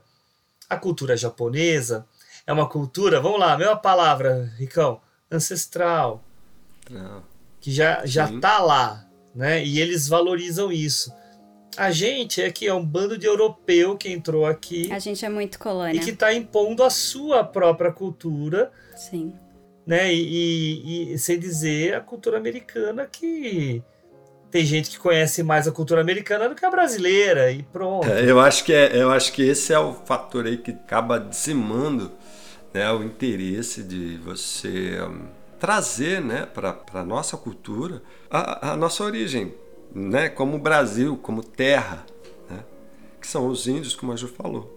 Só para terminar, por isso foi interessante, Ju, aquela minissérie que teve na Netflix, aqueles Cidades Invisíveis. Ah, é sensacional. A do Curupira. Muito bacana. Porque chamou pra nossa cultura, para no... pro nosso folclore. Vamos, vamos tornar pop, né? Porque tem um potencial é. de contar essas histórias de um jeito interessante. Enfim, mas foi só um parênteses, né? É, mas, mas importante. Sim, também importante. pensei nessa série. Mas, então, só, só fechando, tem mais algumas coisas, mas a gente vai falando mais depois, assim.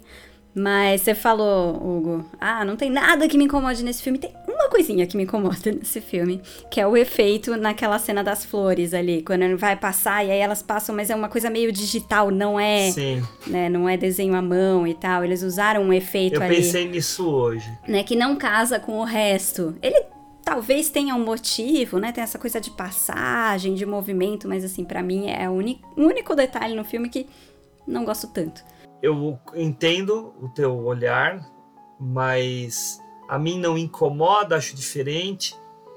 A impressão que me dá é uma diferença entre a velocidade do movimento dela, que devia ser um, um, um layer, e é o movimento que ele faz do cenário, que é mais veloz. Então, não, não, não casa. Não casa. Não casa. Sim. Talvez seja Mas, proposital até, né? Não sei. Talvez talvez, mas a mim não causa um estranhamento, mas continua sendo perfeito. Ah, sim. É. é praticamente perfeito. Praticamente perfeito.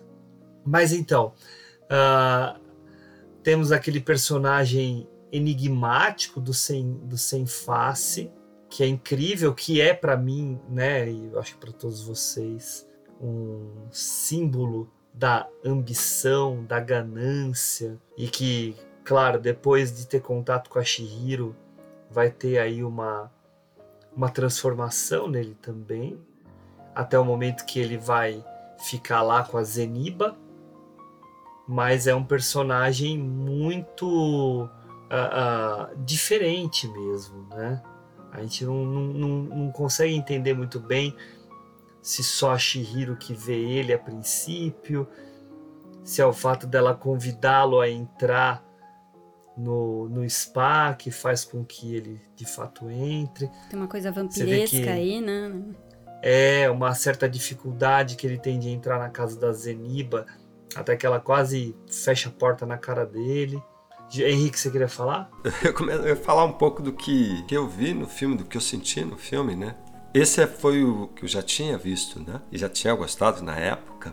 E revê-lo foi muito legal, foi muito bom porque, como a, a, em off, né, a Ju acho que comentou no, com, com, a gente lá no, no Whats, né, como ele, ele cresce, né, ele continua a crescer e é verdade, né. A perspectiva e as camadas, como o Hugo comentou antes, que esse filme tem, é de uma riqueza tamanha, né.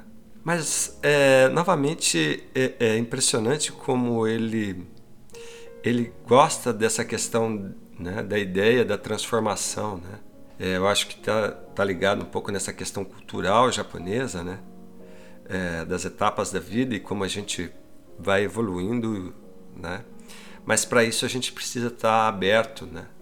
E no Shihiro ele vai mais a fundo, de forma mais complexa, é, o filme começa com ela no carro, deitada atrás, injuriada, e o pai todo animado falando que vai para aquele lugar, enfim, até eles chegarem ali. Então, ou seja, já é uma adolescente, né, sentindo uh, as angústias da vida, né? E aí ela se vê naquela situação no qual ela é obrigada a, vamos dizer assim, a enfrentar a vida para poder salvar os pais. E sim, eu, eu, concordo com o que a Ju falou, da quantidade de, de elementos, sejam eles ocidentais ou orientais que ele coloca. Eu acho que é um costume, pelo que eu percebi nos filmes, né?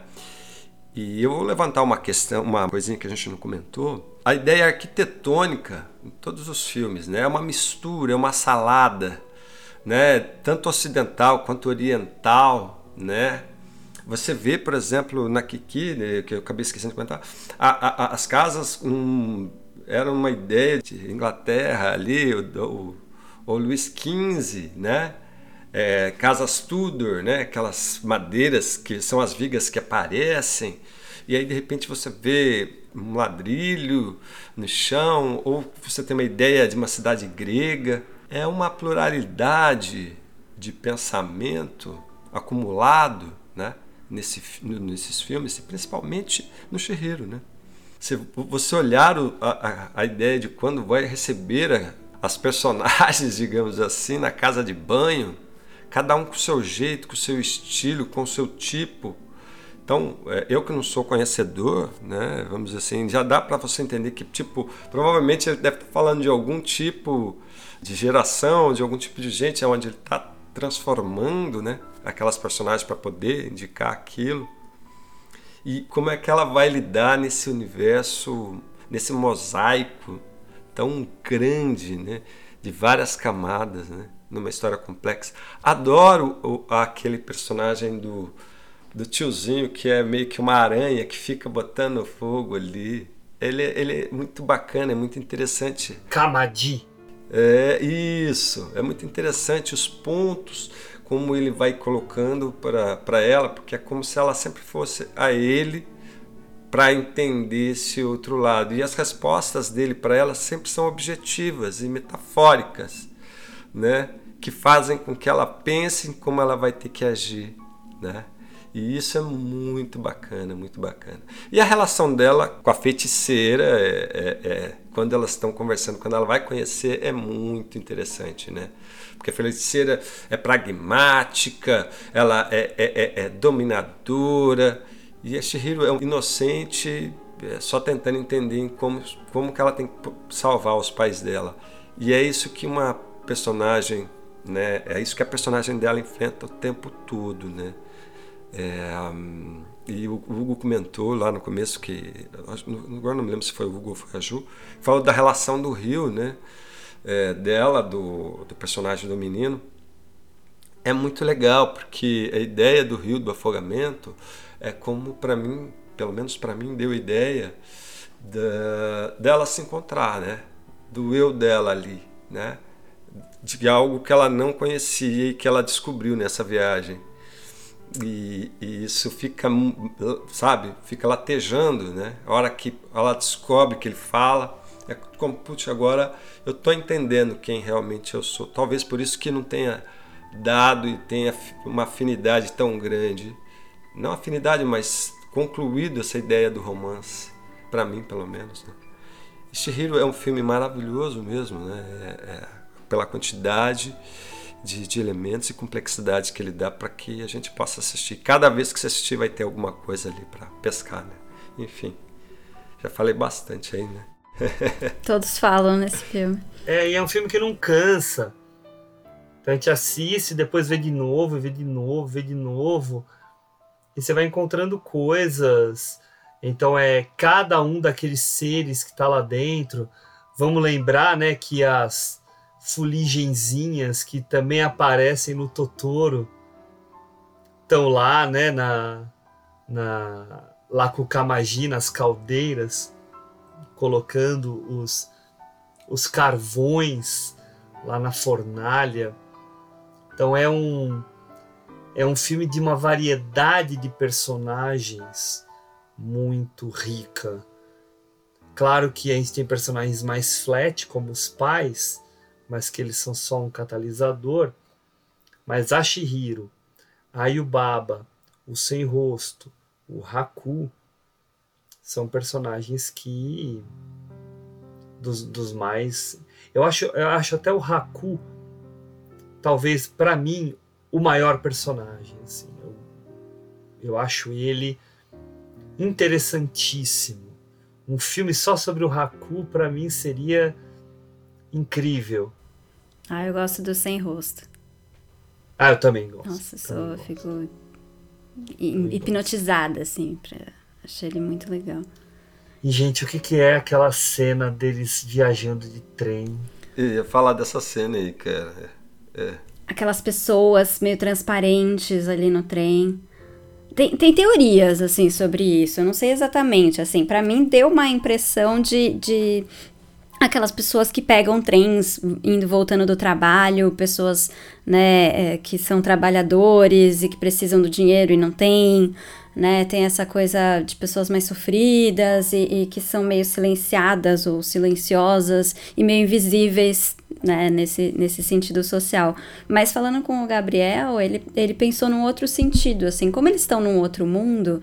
E em muitos sentidos esse mundo parece ser um mundo de espíritos, né? Porque é um mundo que só se acende à noite, tem essas fuligens que no outro filme eram, né? Tinham essa coisa de, de meio fantasma, meio, meio espírito e tal. Então, de repente, essas pessoas são pessoas que estão, na verdade, que estão no mundo real e, e pegando um trem também. Aquele trem que eles ouviram ali antes de passar na, na no túnel e eles estão em outra em outra dimensão em relação, né? Eles estão num outro mundo e aquelas em relação àquelas pessoas, por isso eles não se veem uns aos outros. Não sei qual é.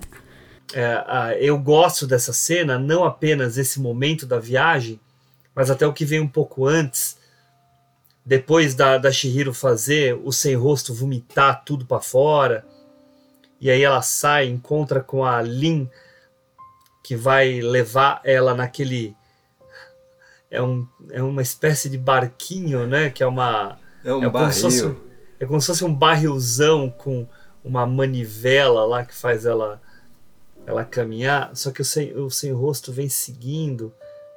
Ele salta, cai na água e ele vem boiando, não é nem boiando, né? Submerso, mas andando bem vagarosamente até chegar lá. E aí os dois entram juntos. E aí a Shihiro mostra uma coisa que aproxima muito ela da Kiki. Né? O Henrique estava aí fazendo um comparativo também. Ah, as duas são muito misericordiosas, elas são muito boas, elas, elas perdoam. Acho que a Shihiro até mais. Então ela, ela acolhe o sem rosto. Ela paga eu, a passagem. Eu acho que não é só que ela perdoa, ela, ela não vê maldade nele. Não, mas ela acolhe. Ela acolhe. Mas eu vejo muito que ela não vê a maldade, porque assim, o sem rosto, ele representa a ganância, mas não é que ele seja ganancioso, né? Ele meio que é, desperta a ganância nas pessoas, né? Ele oferece às pessoas o, o dinheiro e tal, só que pra, com ela isso não funciona, porque criança não precisa de dinheiro, não tem utilidade para o dinheiro, né? Para ela o que importa é salvar os pais, é, é, enfim, ter, ter essa, essas relações verdadeiras e tal. Então, para ela, assim, o que ele oferece não, não, não tem valor, mas é, é, não me parece que ela enxerga ele como um problema ou ele como uma pessoa a ser perdoada, né? Não, eu acho que o que ela, o que ela tem essa questão do acolhimento. Sim. Então ela acolhe ele assim como ela acolhe o ratinho e o mosquitinho que Ai, ela sabe sim. quem são. Sim. Que são o máximo é o também. Máximo. Não, a, o, o, bebê é o máximo, né? A ideia do bebê que era um chatão, grandão, mimadão, e aí vira aquele ratinho super simpático que ganha um monte de liberdade ali naquela forma nova e vai explorar o mundo, né? Uhum. E, enfim, Realmente é um personagem que você não espera nada, né? E vira super, É, super interessante. É, é, o, o que me chama muita atenção, assim, no Shihiro, que muitos elementos, não só a mitologia grega, mas também filosofia grega, né? Por exemplo, você comentou do barril, e quando eu vi o barril, a personagem que está empurrando o barril, como é que é o nome dela? O Hugo lembra de todas? É a Lin. Ah, é a Lin. É a Lin, isso, a Lin. Ela é a única que seria uh, ali, na, naquele momento tal, de uma aparência mais humana, normal, imperativa, né? E presente, né? E o porquê dela estar tá ali naquele barril, né? E eu fiquei pensando no barril, qual poderia ser essa simbologia do barril. E aí eu lembrei do, Dionísio, né? Então, quer dizer, você tem essa relação dionisíaca, você tem essa relação de estar dentro do barril, que seria a ideia do aproveitar o hoje, do ser você mesmo. Henrique, hum. desculpa, do que que você lembrou? Você lembrou do quê? Do Dionísio. Dionísio. Do Dionísio, ah tá. Dionísio. É, é, Deus Dionísio, né? É que eu não falei Deus, desculpa, falei Dionísio, mas não, é lembrar do Deus Dionísio. Entendi, entendi. É, por quê? Tem essa ideia né, é, do contemplar a vida de, pela forma que ela é, da realidade que ela é. Né? E aí, outra questão também, é, voltando àquela personagem lá que parece uma aranha, o cara tal, eu lembrei do Sísifo. Porque a história do Sísifo é o homem condenado a levantar, a empurrar a pedra até o topo da, da, da, da, montanha, e aí ela vai voltar, e ele foi condenado a ficar repetindo isso a vida inteira. E ele né, tá ali jogando carvão fazendo, ela dá uma questionada nele, e ele fala: Não, esse é o meu serviço, é isso que eu tenho que fazer. Ou seja, dizendo, tipo, eu tô aqui há muito tempo, né? Então são essas relações que eu acho interessante. E voltando ao sem rosto, eu acho muito legal, porque hum, eu acho que tem a ver com o que o Hugo falou e com o que a Ju falou. Eu já sou, é, é, eu já penso na mistura de vocês dois, né, em relação à, personagem do sem, do sem rosto. Ela é interessante porque na Shihiro ela não tem julgamento, né, o que é natural do ser humano, né? Ela não, ela não julga pela, pelo rosto, pela face, pelo jeito, né? Então ela viu aquela, aquele ser ali na chuva, aí ela teve a compaixão ali, e falou, pô, mas esse cara vai ficar na chuva, ela até comenta, né? enfim. E aí ela deixa ele ele entrar e aí ele começa a, realmente causar, porque ele percebe, ele se alimenta da, da ambição das pessoas e aí vai virando aquele monstrão. E cabe a ela, né, tirar aquelas pessoas daquela situação na qual o bicho estava comendo todo mundo, já tinha comido três três personagens, né? O sapinho que é muito legal, que é o primeiro que percebe que ela é humana, né? E aí depois aquele, os outros dois, né? Enfim. Aí você vê, olha, quanto pouco tempo que a gente está falando, a gente já falou de tanta coisa sobre o filme, né? De, dessas camadas, dessas diferenças, enfim. Só para a gente meio que finalizando, comentar com vocês. Vocês já viram o making off do filme? Não vi. Não, não vi. Gente, é maravilhoso. Principalmente a parte que a gente vê ah, os dubladores dos personagens, os japoneses. Gente, é muito incrível. O que faz o bebê é um menininho de, sei lá, ele deve ter 5 anos de idade. e Mas é um atorzinho mirim. Quer dizer, na época, né? Hoje já é um marmanjo. Mas na época. Tem 20 anos. É mais até, né? E. Não, o filme. E ele faz. É, o filme já tem 20 anos. Então, e ele faz todo aquele. aquele choro. é muito engraçado. E a, e, a, e a atriz que faz. Os dois atores mais famosos que estão no, no elenco da Shihiro são os que fazem o Kamaji, que é esse ser é, aracnídeo né, que está na, nas fornalhas lá do, da casa de banho e a que faz a Yubaba. E a que faz a Yubaba, todos aqueles gritos que ela dá. é muito Ai, bom. É genial. na edição a gente tem que colocar os gritos da Yubaba. Nossa, tem que assistir isso. É, é demais. Procurar no YouTube. Aqui. Procura, procura, porque no, nos DVDs, tanto no DVD quanto no Blu-ray, veio o, o making off. Então deve ser um making off bem pop, mas é muito legal, muito legal mesmo. Ai, que demais. Pessoal, alguém quer falar mais alguma coisa sobre Shihiro ou podemos Ah. fechar a conta? Querer sempre quero, né? Eu vou falar uma coisa só, porque foi um assunto que a gente ainda não falou, e só pra pincelar, que é, é meio que repetindo, né, as ideias que a gente já tava comentando aqui, mas do fato de terem duas bruxas gêmeas, né, de serem essas bruxas que são tão opostas, né, então você tem essa bruxa que é a Yubaba, que ela é dona do, do banho ali, da casa de banho e tal, e ela, ela meio que representa essa coisa da cidade grande, da ganância do adulto e tudo mais, né? Porque ela valoriza muito dinheiro. O espírito sujo, ela só dá importância pra ele quando percebe que é um, um, um cara importante e tal.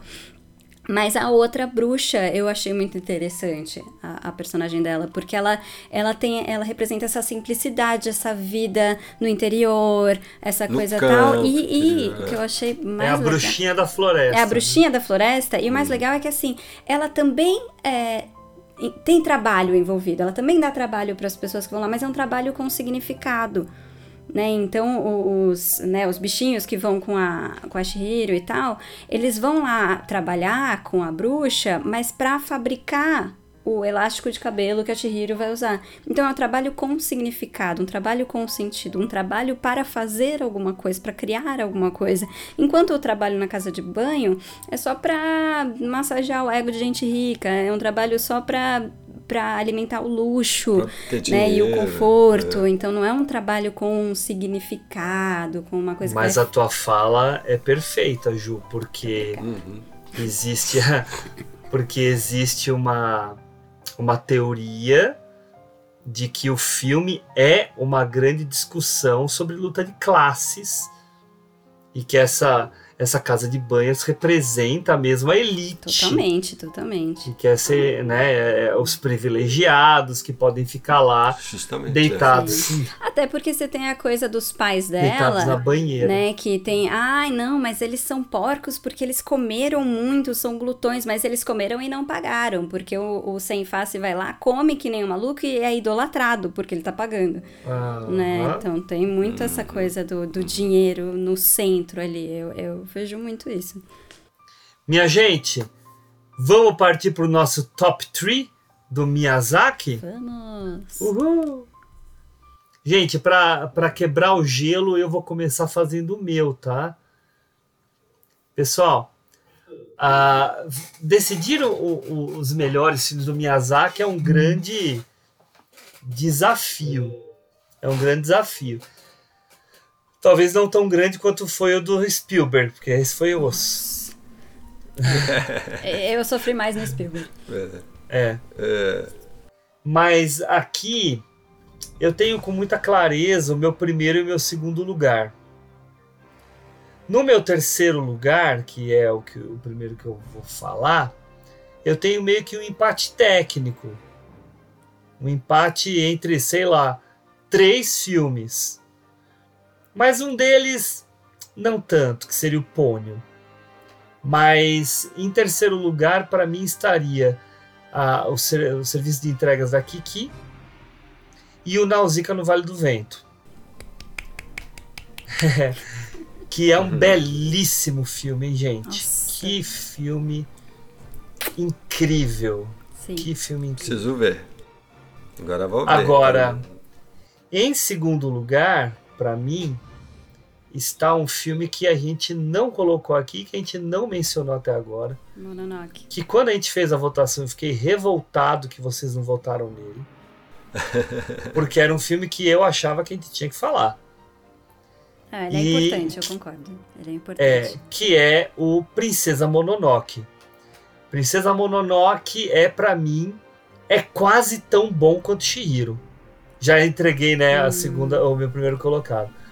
Mas que era óbvio, né? Mas é um filme muito violento.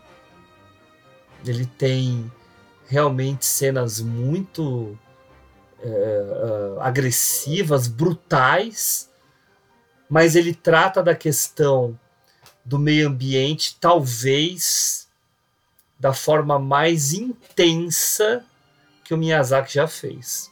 Eu acho o Nausicaa mais intenso, em termos de meio ambiente, mas tá pau a pau. É, tá lá. mas o a forma como ele lida com aquelas uma gangue de lobos Uhum. que a princesa cuida e aquela presença daquele menino que descobre tudo isso e é toda essa interação vai fazer com que esse filme seja. Por exemplo, eu passei para os meus filhos, não lembrava que era tão violento, falei, opa, não, pode, não posso passar mais. É muito sangue para tudo que é lado. É, eu Enfim, vi, eu, eu vi pouco, enfim. filmaço, filmaço. É outro que eu tenho pôster aqui em casa. Tenho pôster do Totoro, da Shihiro e do Princesa Mononoke.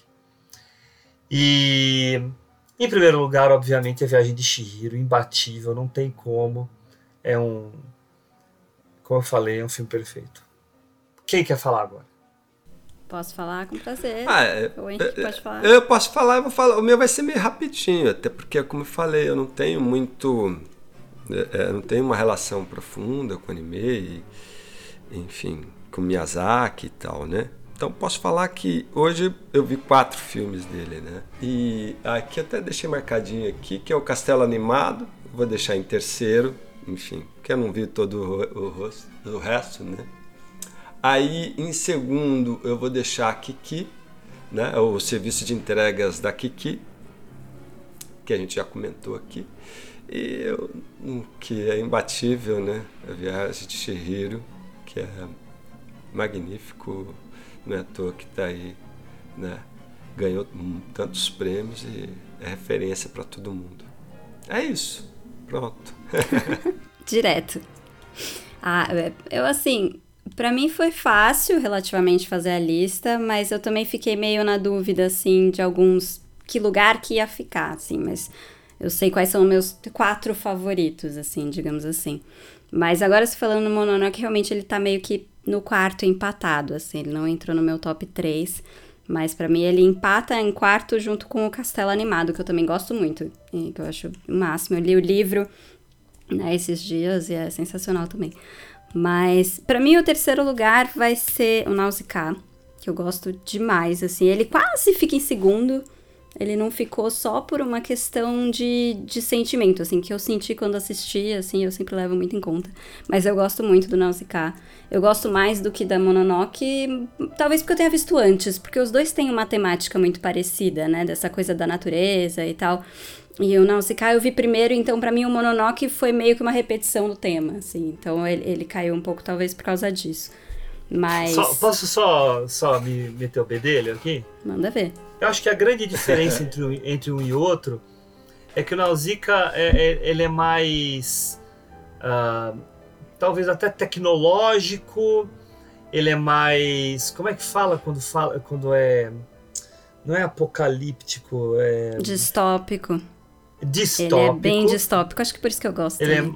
é, é, ele é mais distópico, enquanto o Mononoke é mais a ancestralidade, Sim. é mais a, a cultura raiz, ele é mais Boa. ele é mais floresta, né? Boa. Então, é, Não, faz todo sentido, é. distinção, né? Com- Essa distinção vai muito do gosto. Não, não, faz todo sentido. Com o Mononoke eu vi também na época que eu tava fazendo essa aula de mitologia e, e, assim, é pura mitologia ali, né? Tem muita coisa ali que você vê que, pô, queria saber mais pra entender essas, essas imagens e tal. Mas concordo. É uma boa comparação. Então, meu terceiro lugar é o Nausicaa, que inclusive, curiosidade, ele é a adaptação de um mangá do Miyazaki. Existe, eu vi ele pra vender uma vez numa loja, mas eu só não comprei porque não tinha o primeiro. Era tipo o segundo e o terceiro e tal. Devia ter comprado. Burra, não comprei, nunca mais achei. Mas enfim. Meu segundo lugar é o serviço de entregas da Kiki. Eu não acho ele tão assim complexo quanto o Nausicaa, mas pra mim, sei lá, ele, ele é doce, ele é gostoso de assistir, ele tem essa coisa que, tipo, ah, você só fala da história, não parece tudo isso, mas é isso, todo mundo que assiste fala, puta, é um nota 9, o negócio é, é legal, é gostoso, enfim, e, e trabalha várias questões também de um jeito leve e tudo mais. E em primeiro lugar, não tem como não ser a viagem de Chihiro, e é, é engraçado porque mudou pra mim, porque eu só tinha visto Chihiro uma vez, aquela vez no cinema em 2001, 2002, sei lá, quando que veio pra cá. Então, eu não tinha uma memória tão forte dele. Eu lembrava que eu tinha gostado muito, mas ele não estava em primeiro lugar porque tinha, né, ah, muito pop, né? O que fez sucesso nos Estados Unidos, nem gosto tanto. Mas revendo, falei, não, esse filme é maravilhoso, ele é, ele é demais. Então, foi, subiu assim pro primeiro lugar, disparado. É, não tem, não tem muito jeito, não, né? Não dá, não dá. Hum. Filmaço, né? Nossa. Mas assim, não Pode vamos ser que eu deixar. dos outros, né? É, não vamos deixar de fora os outros filmes. Não, Pônio eu gosto bastante também. Pônio é, Pônio é muito É legal. E é, e é bem pra criança, hein? Ele é bem pra criança, mas ele é legal pro adulto também, né? Ele Sei é, lá, ele, é bem, ele é bem Pixar, assim. Ele é muito, é. E essa coisa de Pequena Sereia, né? A história dele e tal. Hum, hum. Que é bem bacana. Não viu É, o uma- Castelo de Cagliostro, infelizmente. É, eu- é, é, é um filme bem adulto dele, né? É um filme. É um filme de. de não é nem de mistério, assim, de aventura mesmo. Então, é mais É com agitado. eu Lupin, não vi- é?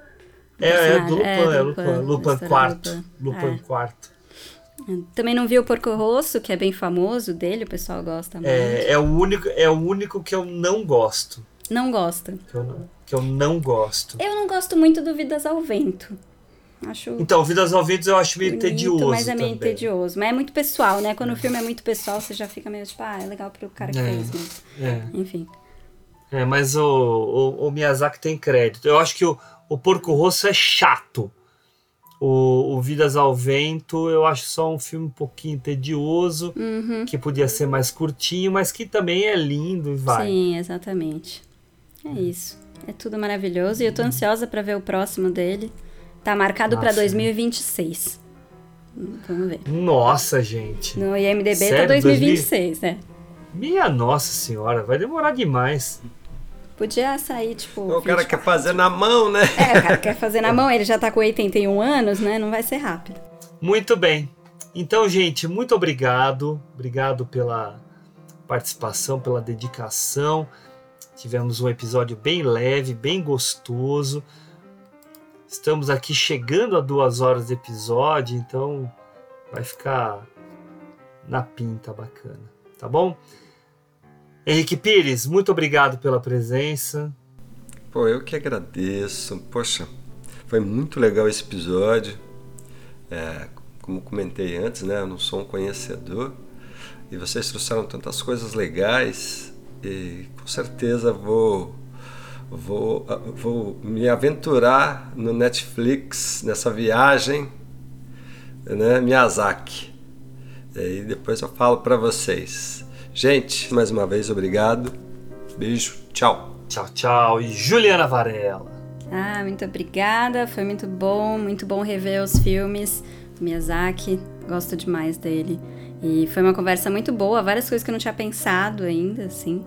Essas questões da chuva, enfim, várias coisas aí que eu olhei e falei, nossa, que sacada boa, não, não tinha pensado nisso.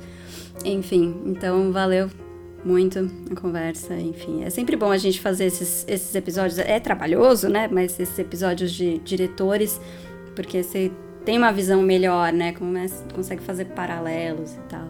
Apesar de eu querer um episódio inteiro pra Shihiro, foi o que deu. Pois é. Mas valeu. Muito bem. É isso aí, gente. Obrigado por terem ficado aí escutando a gente e tchau!